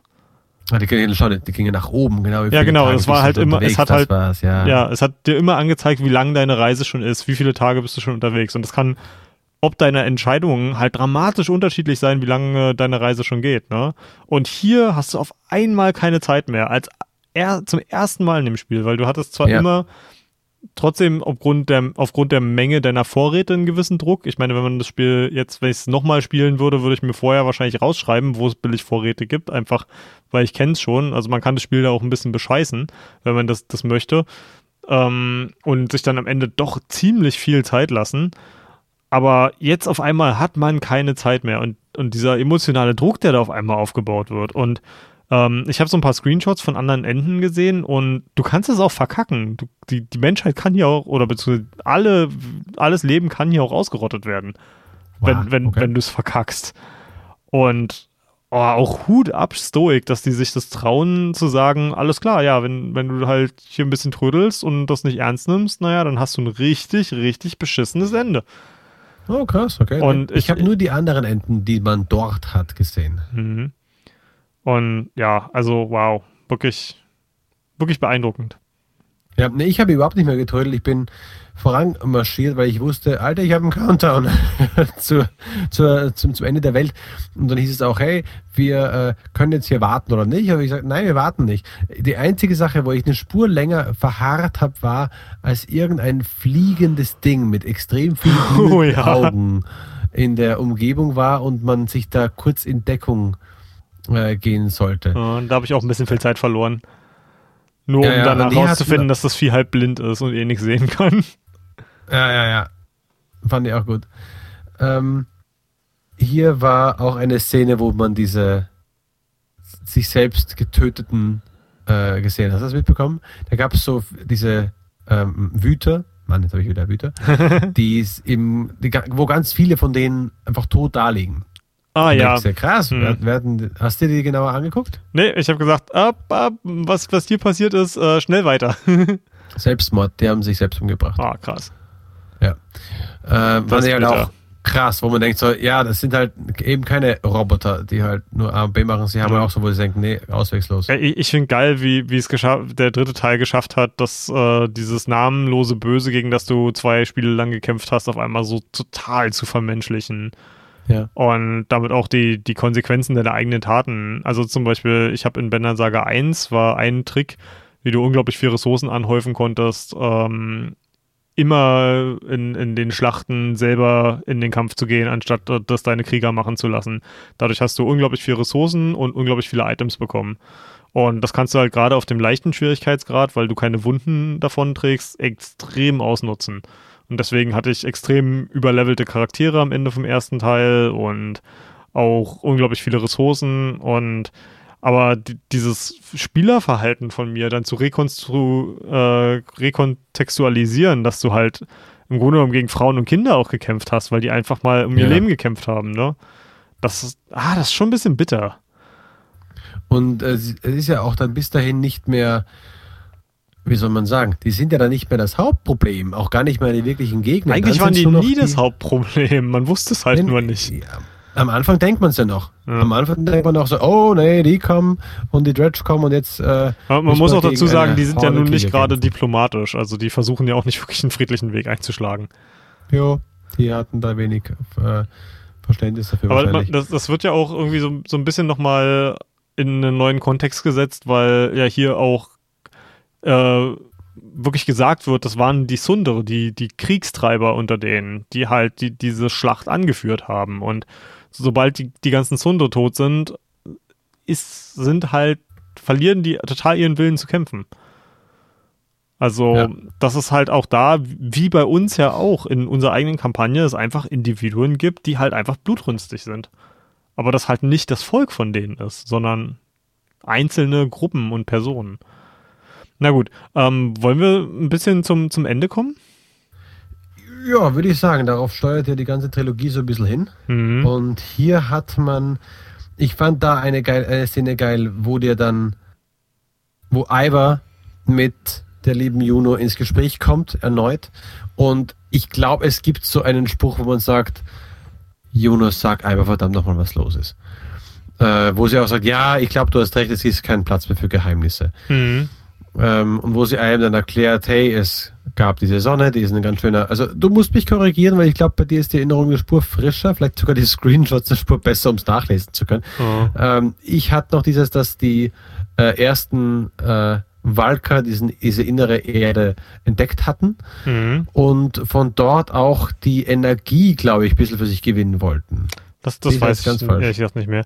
Also das, das meiste, was, was sie da in dieser Zwischensequenz sagt, haben wir ja im Grunde genommen schon erzählt, dass es halt Ivan die, die schwarze Sonne angezapft hat und dadurch alles zu Bruch gegangen ist. Und was, was sie jetzt halt im Grunde genommen machen müssen, ist eigentlich ziemlich grausam, denn Juno muss halt in diese Sonne eingesperrt werden und wieder in, äh, in quasi in den Kern der Welt reingehoben werden und sie muss halt den für, für die Ewigkeit für, ja. für solange es diese Welt gibt, dort drin bleiben und dieses Ding am Leben halten. Und das eigentlich, also im Grunde genommen hat sie durch, durch Ivan, durch seine, dass die Nicht-Akzeptanz seinerseits, ihr, also dass sie, er ihren Tod nicht akzeptieren wollte, hat er sie zu einem tausendmal grausameren Schicksal verbannt als den Tod. Und das kommt halt hier nochmal zu so einem Extrem ähm, ganz am Ende, weil die, die Schlange, die verliert auch ihre Kräfte und man, man sieht halt, dass sie einmal durch einen Kampf mit Juno im zweiten Teil, aber auch ansonsten, die, die fällt im Grunde genommen auseinander. Die ist halt, die ist halt im Grunde genommen Frühchen, ne? Also es ist halt, also ja, ja. das ist zwar eine, eine riesengroße, weltenverschlingende Kreatur, aber halt auch ein, ein im Grunde genommen ein Baby, das zu früh geboren wurde und nicht die Kraft hat, weiter zu überleben. Und sie versucht halt äh, dann mit einem zu verhandeln. Sie bietet Ivan sogar an zu sagen, hey, lass mich doch die halbe Welt verschlingen und danach lasse ich euch ja. in Ruhe.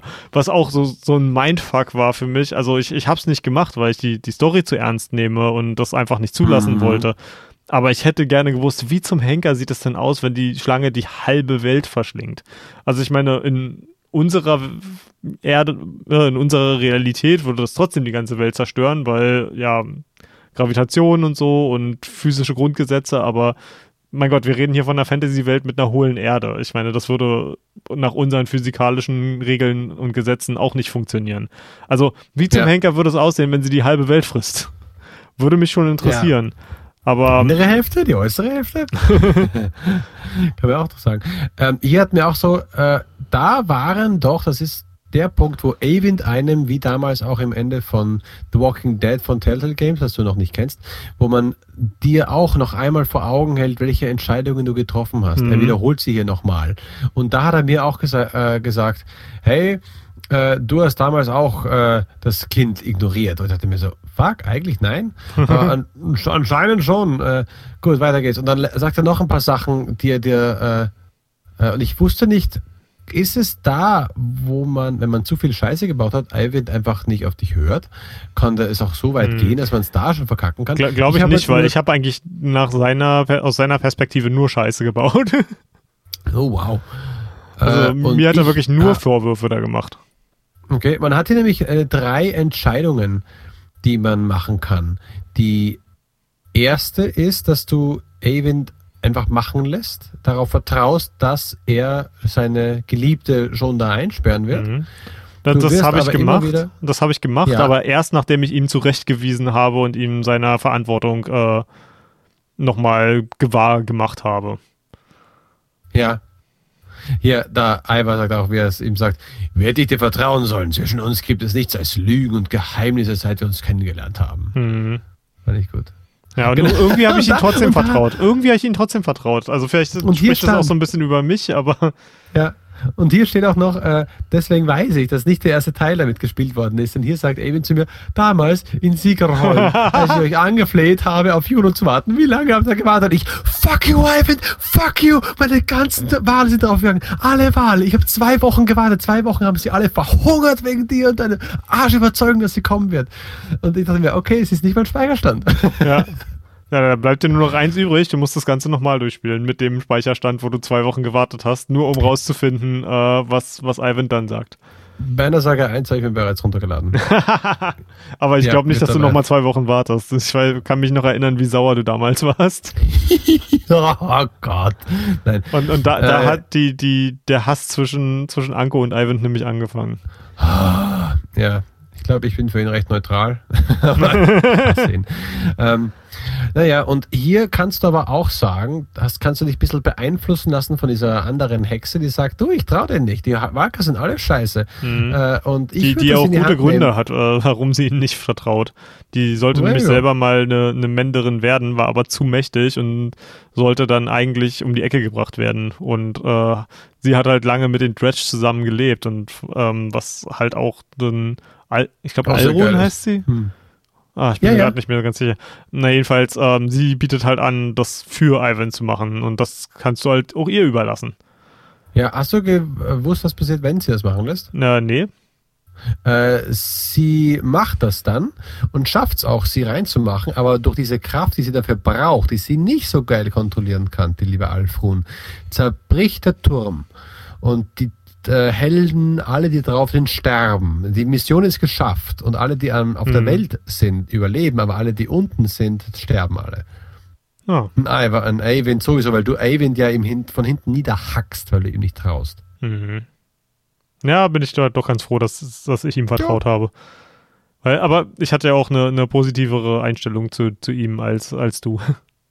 Na, ich, ich wusste halt, er wird seine Mission schon machen und ich vertraue schon darauf, weil ich irgendwas in den letzten Sätzen, wie- mit, da habe ich gemerkt, ich glaube, ich habe die richtigen Knöpfchen bei ihm gedrückt, wortwörtlich, dass er äh, weiß, wofür das macht, dass er diese Selbstsucht, die er da äh, betrieben hat, dass es Ich- verdammt nochmal seine Schuld war. Ich, ich glaube Und- so ein bisschen, du, du hast ja bestimmt auch schon, schon so Momente gehabt, wo du ziemlich Scheiße gebaut hast und dir eigentlich ziemlich schnell bewusst war, was für Scheiße du gebaut hast. Ich meine, das Gefühl kennt, glaube ich, absolut jeder. Und Oh ja. Stell, stell dir mal vor, wie viel schlimmer sich das für, weil I Ivan ist kein Mensch, der, der kein Gewissen hat. Ist, er ist kein gewissenloser Mensch. Beim besten Willen nicht. Er, er versucht eigentlich immer das Beste zu tun, auch wenn wir uns nicht immer alle einer Meinung war, was in jeder Situation das Beste war. Und Gott, wie unglaublich schlecht es sich anfühlen muss, zu wissen, dass, dass man das Ende der Welt heraufbeschworen hat. Alter Schwede, der, der Mensch, muss, der kann doch nie wieder ruhig schlafen. Und jetzt auch noch seine, seine ja, und, und jetzt äh, auch noch quasi die, die Liebe seines Lebens äh, zu ewiger Verdammnis äh, zu verhelfen. Oh weia, ey. Ivan hat echt die, die, die kosmische Arschkarte gezogen. Ah, voll, wollte ich auch gerade sagen. Ja. Dem geht's von gefühlstechnisch eh am, am beschissensten. Er wird ja, er wird auch dann gesagt, er wird auch immer wieder zurückkommen, um ihr halt beizuwohnen, Mhm. wie halt bei einem Altar, wo man hingeht. Ich weiß gar nicht, ob sie kommunizieren könnten. Wäre irgendwie cool, wenn er ihr nach ein paar hundert Jahren eine Nintendo Switch oben rauf gibt, damit es nicht ganz so langweilig ist. WLAN hinzaubert, damit sie oben nicht ganz so Langeweile hat, in der Sonne drin ist. Ja. Aber ja, das ist das Ende von The Banner Saga 3, wo eigentlich auch alle Fragen beendet werden, was die, was die Story angeht, was frühere Entscheidungen angeht, was die Charaktere angeht und wo auch ein so schönes Bild entsteht oder merkt, es ist vorbei, die Dunkelheit ist weg. Mhm. Es ist, äh, ich glaube, die Sonne setzt sich auch wieder in Bewegung. Ja, Ja, und äh, weil halt der Untergang doch wieder erstmal aufgehalten worden ist. Mhm. Und das ist so ein, ein, so ein befreiendes Gefühl, wie als ob jemand die Hand von deiner Gurgel weggenommen Mhm. hat. Was, was mich mal interessieren würde, ähm, das ist jetzt natürlich, wenn man so einer Fantasy-Story äh, sich damit beschäftigt, ein bis- bisschen, ja, viel am Platz, aber rein interessenhalber würde ich mal wissen wollen, wie viele Menschen braucht es eigentlich, um äh, eine stabile Bevölkerung aufzubauen? Weil du kannst, du brauchst ja ein Mindestmaß an, eine Mindestanzahl an Leuten, um einen stabilen Genpool zu haben. Würde mich mal interessieren, wie viel das sind und ob noch genug übrig sind. Also Wahl, Wahl kannst du generell ja keine neuen machen. Das, das war ja quasi ein Gott, der jeden einzelnen Wahl erschaffen hat. Und ich glaube, der, der jüngste Wahl hat irgendwie in Banner Saga 3 gerade seinen 200. Geburtstag gefeiert, war das? Entweder in zwei oder drei, Ja. ich weiß es nicht mehr genau. Ähm, und ja, davon sind halt wirklich nur ganz wenig übrig. Horseborn gibt es auch nur noch sehr wenige. Wer weiß, ob die sich noch stabil fortpflanzen. Also, Im Süden war ja jetzt weniger los mit der Dunkelheit. nein, oder es ist nur noch Aberang übrig. Alrighty, Also so, so habe ich zumindest äh, das, das verstanden. Weil, weil es das Einzige war, was halt wegen Sephirs Anstrengungen halt nicht von der Dunkelheit verschluckt war. Hm. Okay, man Ja, weiß jetzt nicht, vielleicht auf der anderen Seite der, der, der Welt ist vielleicht noch auch, auch was, aber das ist noch, man hat im Grunde genommen ein gutes Ende, aber es ist noch für die Leute, die in dieser Welt leben, ist es noch lange nicht vorbei. Ne, die fangen jetzt wieder an aufzubauen, ja. Ähm, das waren auf jeden Fall sehr Momente, wo man halt die ganze Crew nochmal sieht, auf, wo man auch die deine liebe äh, Oddlife sieht, wie sie das Banner jetzt trägt Ja. zwischen den ganzen Leuten, wo man denkt so, Wurf, die, äh, die haben es durchgestanden und ganz am Schluss kommt ja noch diese Nachwelt-Thema mit äh, Alette und so, wo ja, sie dann genau. auch Das, ihre das hat dann auch, trifft. auch den, den Tod der, der beiden nicht mehr so tragisch gemacht hat für mich. Weil äh, Mhm. es, es scheint hier wirklich einen, im Gegensatz zu, zu unserer Welt, scheint es hier definitives Afterlife zu geben. Und da äh, sieht man zum einen das erste Mal äh, die Frau von Rook auch, ähm, Ja. die schon gestorben war, bevor das Spiel überhaupt angefangen hat. Und äh, Ja. die Familie ist wieder vereint was äh, auf eine Art und Weise total toll und schön ist. Auf der anderen Seite, stell dir mal vor, du bist äh, ne, ein Teenager oder eine Teenagerin und äh, bist auf dein, den Rest deines, deines, äh, deines Lebens, Unlebens, wie auch immer, äh, nur mit deinen Eltern zusammen in so, in, so einer leeren, äh, in so einem leeren Afterlife. das stelle ich mir ehrlich gesagt ganz schön grausam vor. Bisschen lame. Aber, aber es, es ist für, für die Szene ist es wunderbar. Da haben sie echt ein paar, auch ein paar schöne Bilder herbeigezaubert wieder. Gerade diese Doppelbäume, die man im ersten Teil, äh, als man das äh, Wasserbegräbnis quasi macht, da Ja. passiert das ja auch, dass dann das Schiff langsam zwischen die beiden Bäume reinsegelt ins Afterlife. Fast das gleiche identische Bild. Und dann muss ich noch ganz kurz erwähnen, kommen, kommt ein Abspann, den ich so genossen habe. Weißt du, welchen ich meine? Äh, keine Ahnung, ich bin Ähm, aus dem Raum gegangen, als die, äh, als die Musik Ah. angefangen hat und habe mir was zu essen Nein. gemacht. Das Mann, nein, Mann. ein, voller, ein voller Magen muss schon sein aus am Ende. Nee, dann kommen ja die Credits, aber äh, während man die Credits rollen sieht, sieht man auch immer wieder Szenen der Charaktere, wie sie halt im Leben gewesen sein müssten. ah, Man sieht, dass äh, die, die junge Alette auf den Schultern von Iva. Äh, man sieht einen, äh, ich muss dir die Bilder auch mal schicken. oh ja, mach das mal. Shit, da ich echt was. Oh, ich gucke mir das nachher auf YouTube an. Ja, ja, man, man sieht halt, wie sie alle, das, das ist das Stretch Baby, wie es dann nach oben äh, die Arme hält und man sieht nur den Schatten mit einer, einer eines Armes mit einer Axt drüber, wo man denkt, ah, das könnte jetzt der Eiweiß sein, vielleicht, keine Uff. Ahnung. Dann sieht man ein paar, die halt besoffen äh, herumliegen und saufen. Äh, aber halt alles Bekannte, da ist einer, da ist Ubin, der einen Rucksack auf dem äh, Rücken hat und ein, äh, ein, eine Lanze in der Hand neben den Horseballen Mhm. mit ihm herumspaziert oder zurückspaziert ist, dann gibt es eine geile Szene, wo unsere liebe Dame dem, äh, dem Ruger eins in die Fresse haut. Also wunderschöne, also schnelle Zeichnungen, Mhm. so schwarz-weiß gemacht, wie, auf Hol wie ein Holzdruck sieht's aus. Mhm. Äh, aber alles aus Szenen nicht aus dem, eben nicht aus dem Spiel. Und das fand ich schon sehr faszinierend. Auch Kinder, wie sie diese Schlachten nachstellen, äh, indem sie so Sachen zusammengezimmert haben. Oder mit Sehr dem schön. offiziellen Banner Saga Brettspiel. Richtig, wie wir das machen können. Wir kriegen kein Sponsoring. Nee. Ähm, äh, ich hättest du zu diesem Schluss noch was zu sagen? Denn sonst hätte ich noch für ein, eine Charakterfrage an dich. Nö, ich ich glaube, wir, wir haben äh, mit den fast zwei Stunden, die wir jetzt auf der Uhr haben, glaube ich, genug äh, über Banner Saga gesagt. Aber wenn du noch was loswerden Ähm. willst, wär's los. Ja. Ähm, wir spielen kurz das Spiel Mary Hangover und in die Fresse. Hangover? Mary Hangover in die Fresse. Heißt das nicht Nennt eigentlich äh, Fuck Mary Kill? Ja, aber ich will es ein bisschen anders sagen, weil und Fuck und Mary würde ich hier ein bisschen, weiß nicht, ausspannen. So viele Damen gab es ja nicht, ne? Vielleicht auch ein paar Typis. Aber die Typis sind eben über für den Hangover dann da. Weil den Okay, gibst du mir, gibst du, gibst du mir äh, Charaktere vor oder darf ich alle aus The Banner sagen Nein, du, nehmen? du darfst von der Banner-Saga jeden nehmen. Eine für Mary, eine oder halt für, kannst gleich, gleich zum Poppen gehen, wie du möchtest. Ähm, dann zum Hangover, mit wem müsst ihr am liebsten halt ins Saufen gehen? Hm. Mit wem müsst ihr am Tisch liegen? Volker, Und, äh, absolut. Das ist so klar. ähm, Die, die Schildmaid, die, die ist so geil. Das ist ein- einer der, der krassest, coolsten, emanzipierten Frauencharaktere, äh, die ich in, seit langem in einem Spiel äh, gesehen habe. Okay, du hast jetzt, äh, du hast jetzt ähm, im Gegensatz zu mir äh, das, na, PlayStation exklusiv Dingsbums gespielt dieses Jahr. Horizon Zero Nein, Dawn? dieses Jahr. dieses Jahr. Das ähm, große Aufregerspiel.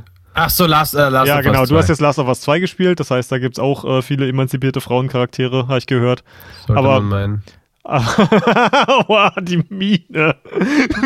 wie, wie, wie bei Anko gerade, ihr könnt das nicht sehen, weil, weil, weil es hier nur zum Hören ist, aber da sind gerade sämtliche Gesichtszüge von ihm entgleist. nee, aber Vo- Volker ist wirklich so eine unglaublich coole Frau. Und äh, für alle, die sich über die Muskeln von Abby in Last of Us aufgeregt haben, oh, Volker ist so ein Monster von ei- einer Kriegerin. Die hat wirklich Oberarme, wenn die einmal zuhaut, dann, also, wenn ich in, ne- in einen Barkampf äh, geraten würde, möchte ich sie, auf meiner Seite auf jeden Fall haben. Ähm, obwohl. Gut, das ähm, wäre auch- Hangover, korrekt? ja, genau. Ähm, äh, honorable Menschen für Hangover vielleicht Oli, weil der hat am am meisten Erfahrung. Aber ähm, du die beiden kannst zusammennehmen, weil sie steht ja auf ihn. Ist das so? Wusste ich gar Kommt nicht. im, zweiten, kommt im zweiten Teil raus, hast du mir damals gesagt, im zweiten Teil, weil äh, er sagt, hey, wenn man schon nicht geil aussieht, dann müssen halt zumindest ein paar Narben her, damit die Narben abfallen. Und sagt, ach so, ja, ist das so? Aha, ja. Siehst du, Und so erinnere ich mich selber gar nicht mehr dran. Ähm, Mary, gute Frage. Ah. Nit fällt raus, die hat schon Kinder. Ja. ähm, Böse? wahrscheinlich- hm? Öser? Auf keinen Fall. Oddlife? Die, die ist viel Oddlife? zu. Odd, Oddlife ist mir zu alt. Ich mag sie sehr, aber die, ist- die ist eher so eine Mutterfigur. Allet? Ja, wahrscheinlich, auch wenn, wenn das schon wieder ein bisschen creepy jung ist, aber das ist, es gibt nicht mehr viele, es gibt nicht viele Frauen. No. Fällt mir jetzt auf. Äh, naja, du kannst immer noch zu den äh, Horseporn wechseln und Canary holen. Äh, na, nee, das ist mir.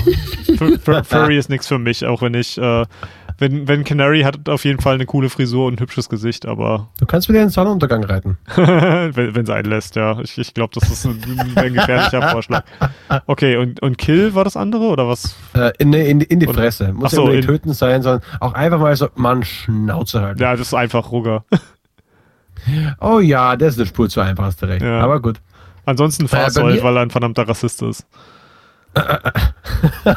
Das möchte ich sehen, alter Schwede. Ja, ich würde mir dabei Ähm, wahrscheinlich wehtun, aber Ja, ja, bestimmt. Ähm, ich wäre, also bei Mary ist es bei mir auf, auf jeden Fall die liebe Hexe.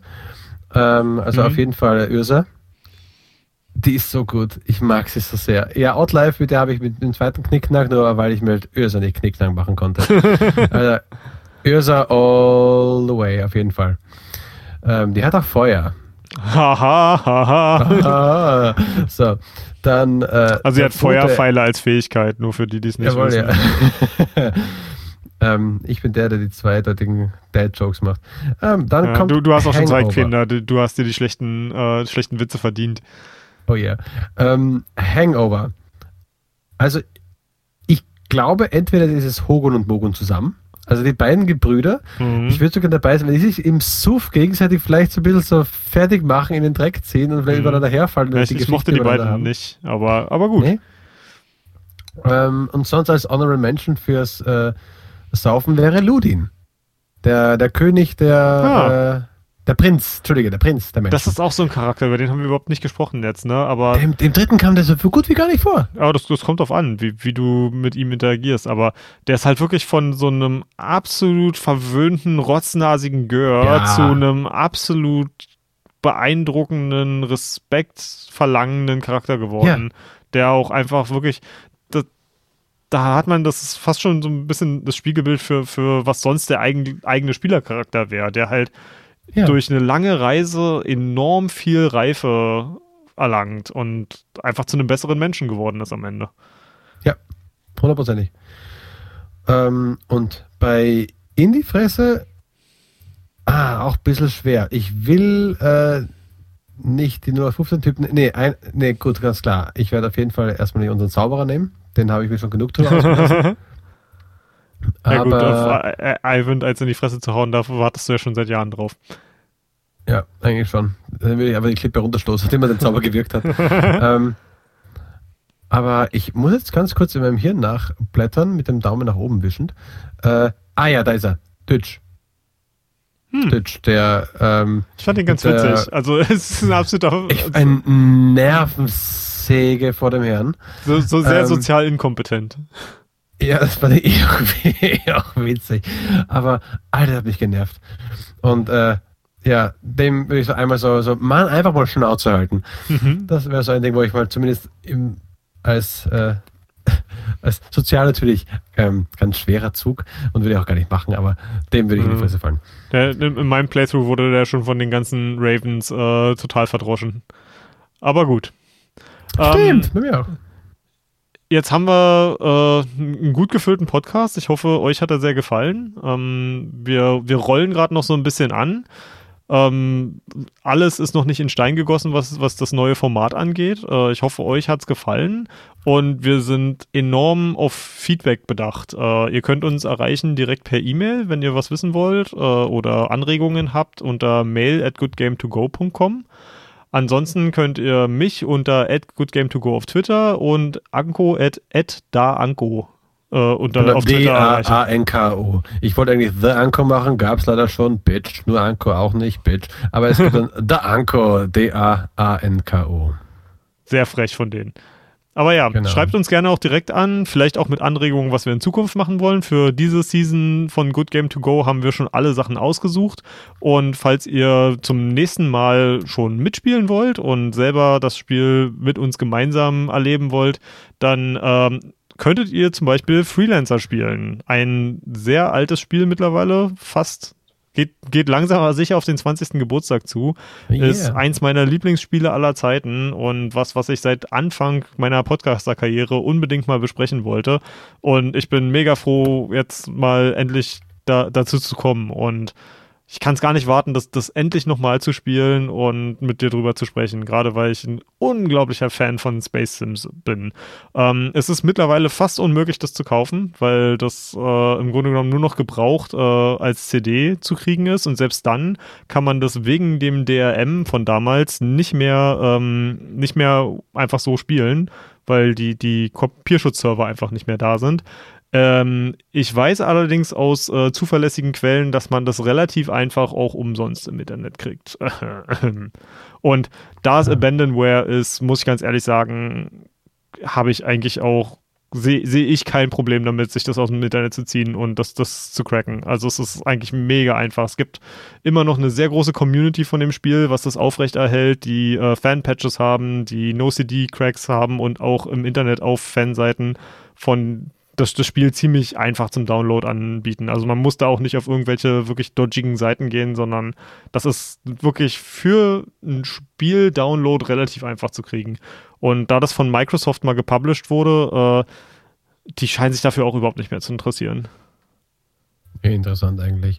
Äh, in deiner Aufzählung, wie man uns erreicht, fällt mir noch irgendwie ein, hast du nicht noch Discord vergessen? Da könnte man doch voll noch in unserer Crew. Ah ja, genau. Wir haben einen Discord-Server, äh, den, der war mal auf unserer Website, die es nicht mehr gibt, äh, verlinkt. Äh, ich werde den einfach mal in meiner Twitter-Bio angeben und dann, ja, kommt gerne auch zu uns auf den Discord-Server und quatscht da direkt mit uns. Ja, da bin ich auch immer noch aktiv, Fabian auch und zwei, drei, vier, fünf andere auch noch manchmal. Ja, vielleicht können es ja wieder ein paar mehr werden, dass wir den wieder in einen Raum für angeregte Diskussionen bringen. Ansonsten vielen lieben Dank, dass ihr diese ganze lange Zeit hier bei uns geblieben seid und herzlich willkommen zurück an alle Hörer, die uns früher auch schon mochten und gerne gehört haben und herzlich willkommen an allen, die uns hier zum ersten Mal zuhören. Bis zum nächsten Mal. Macht's gut.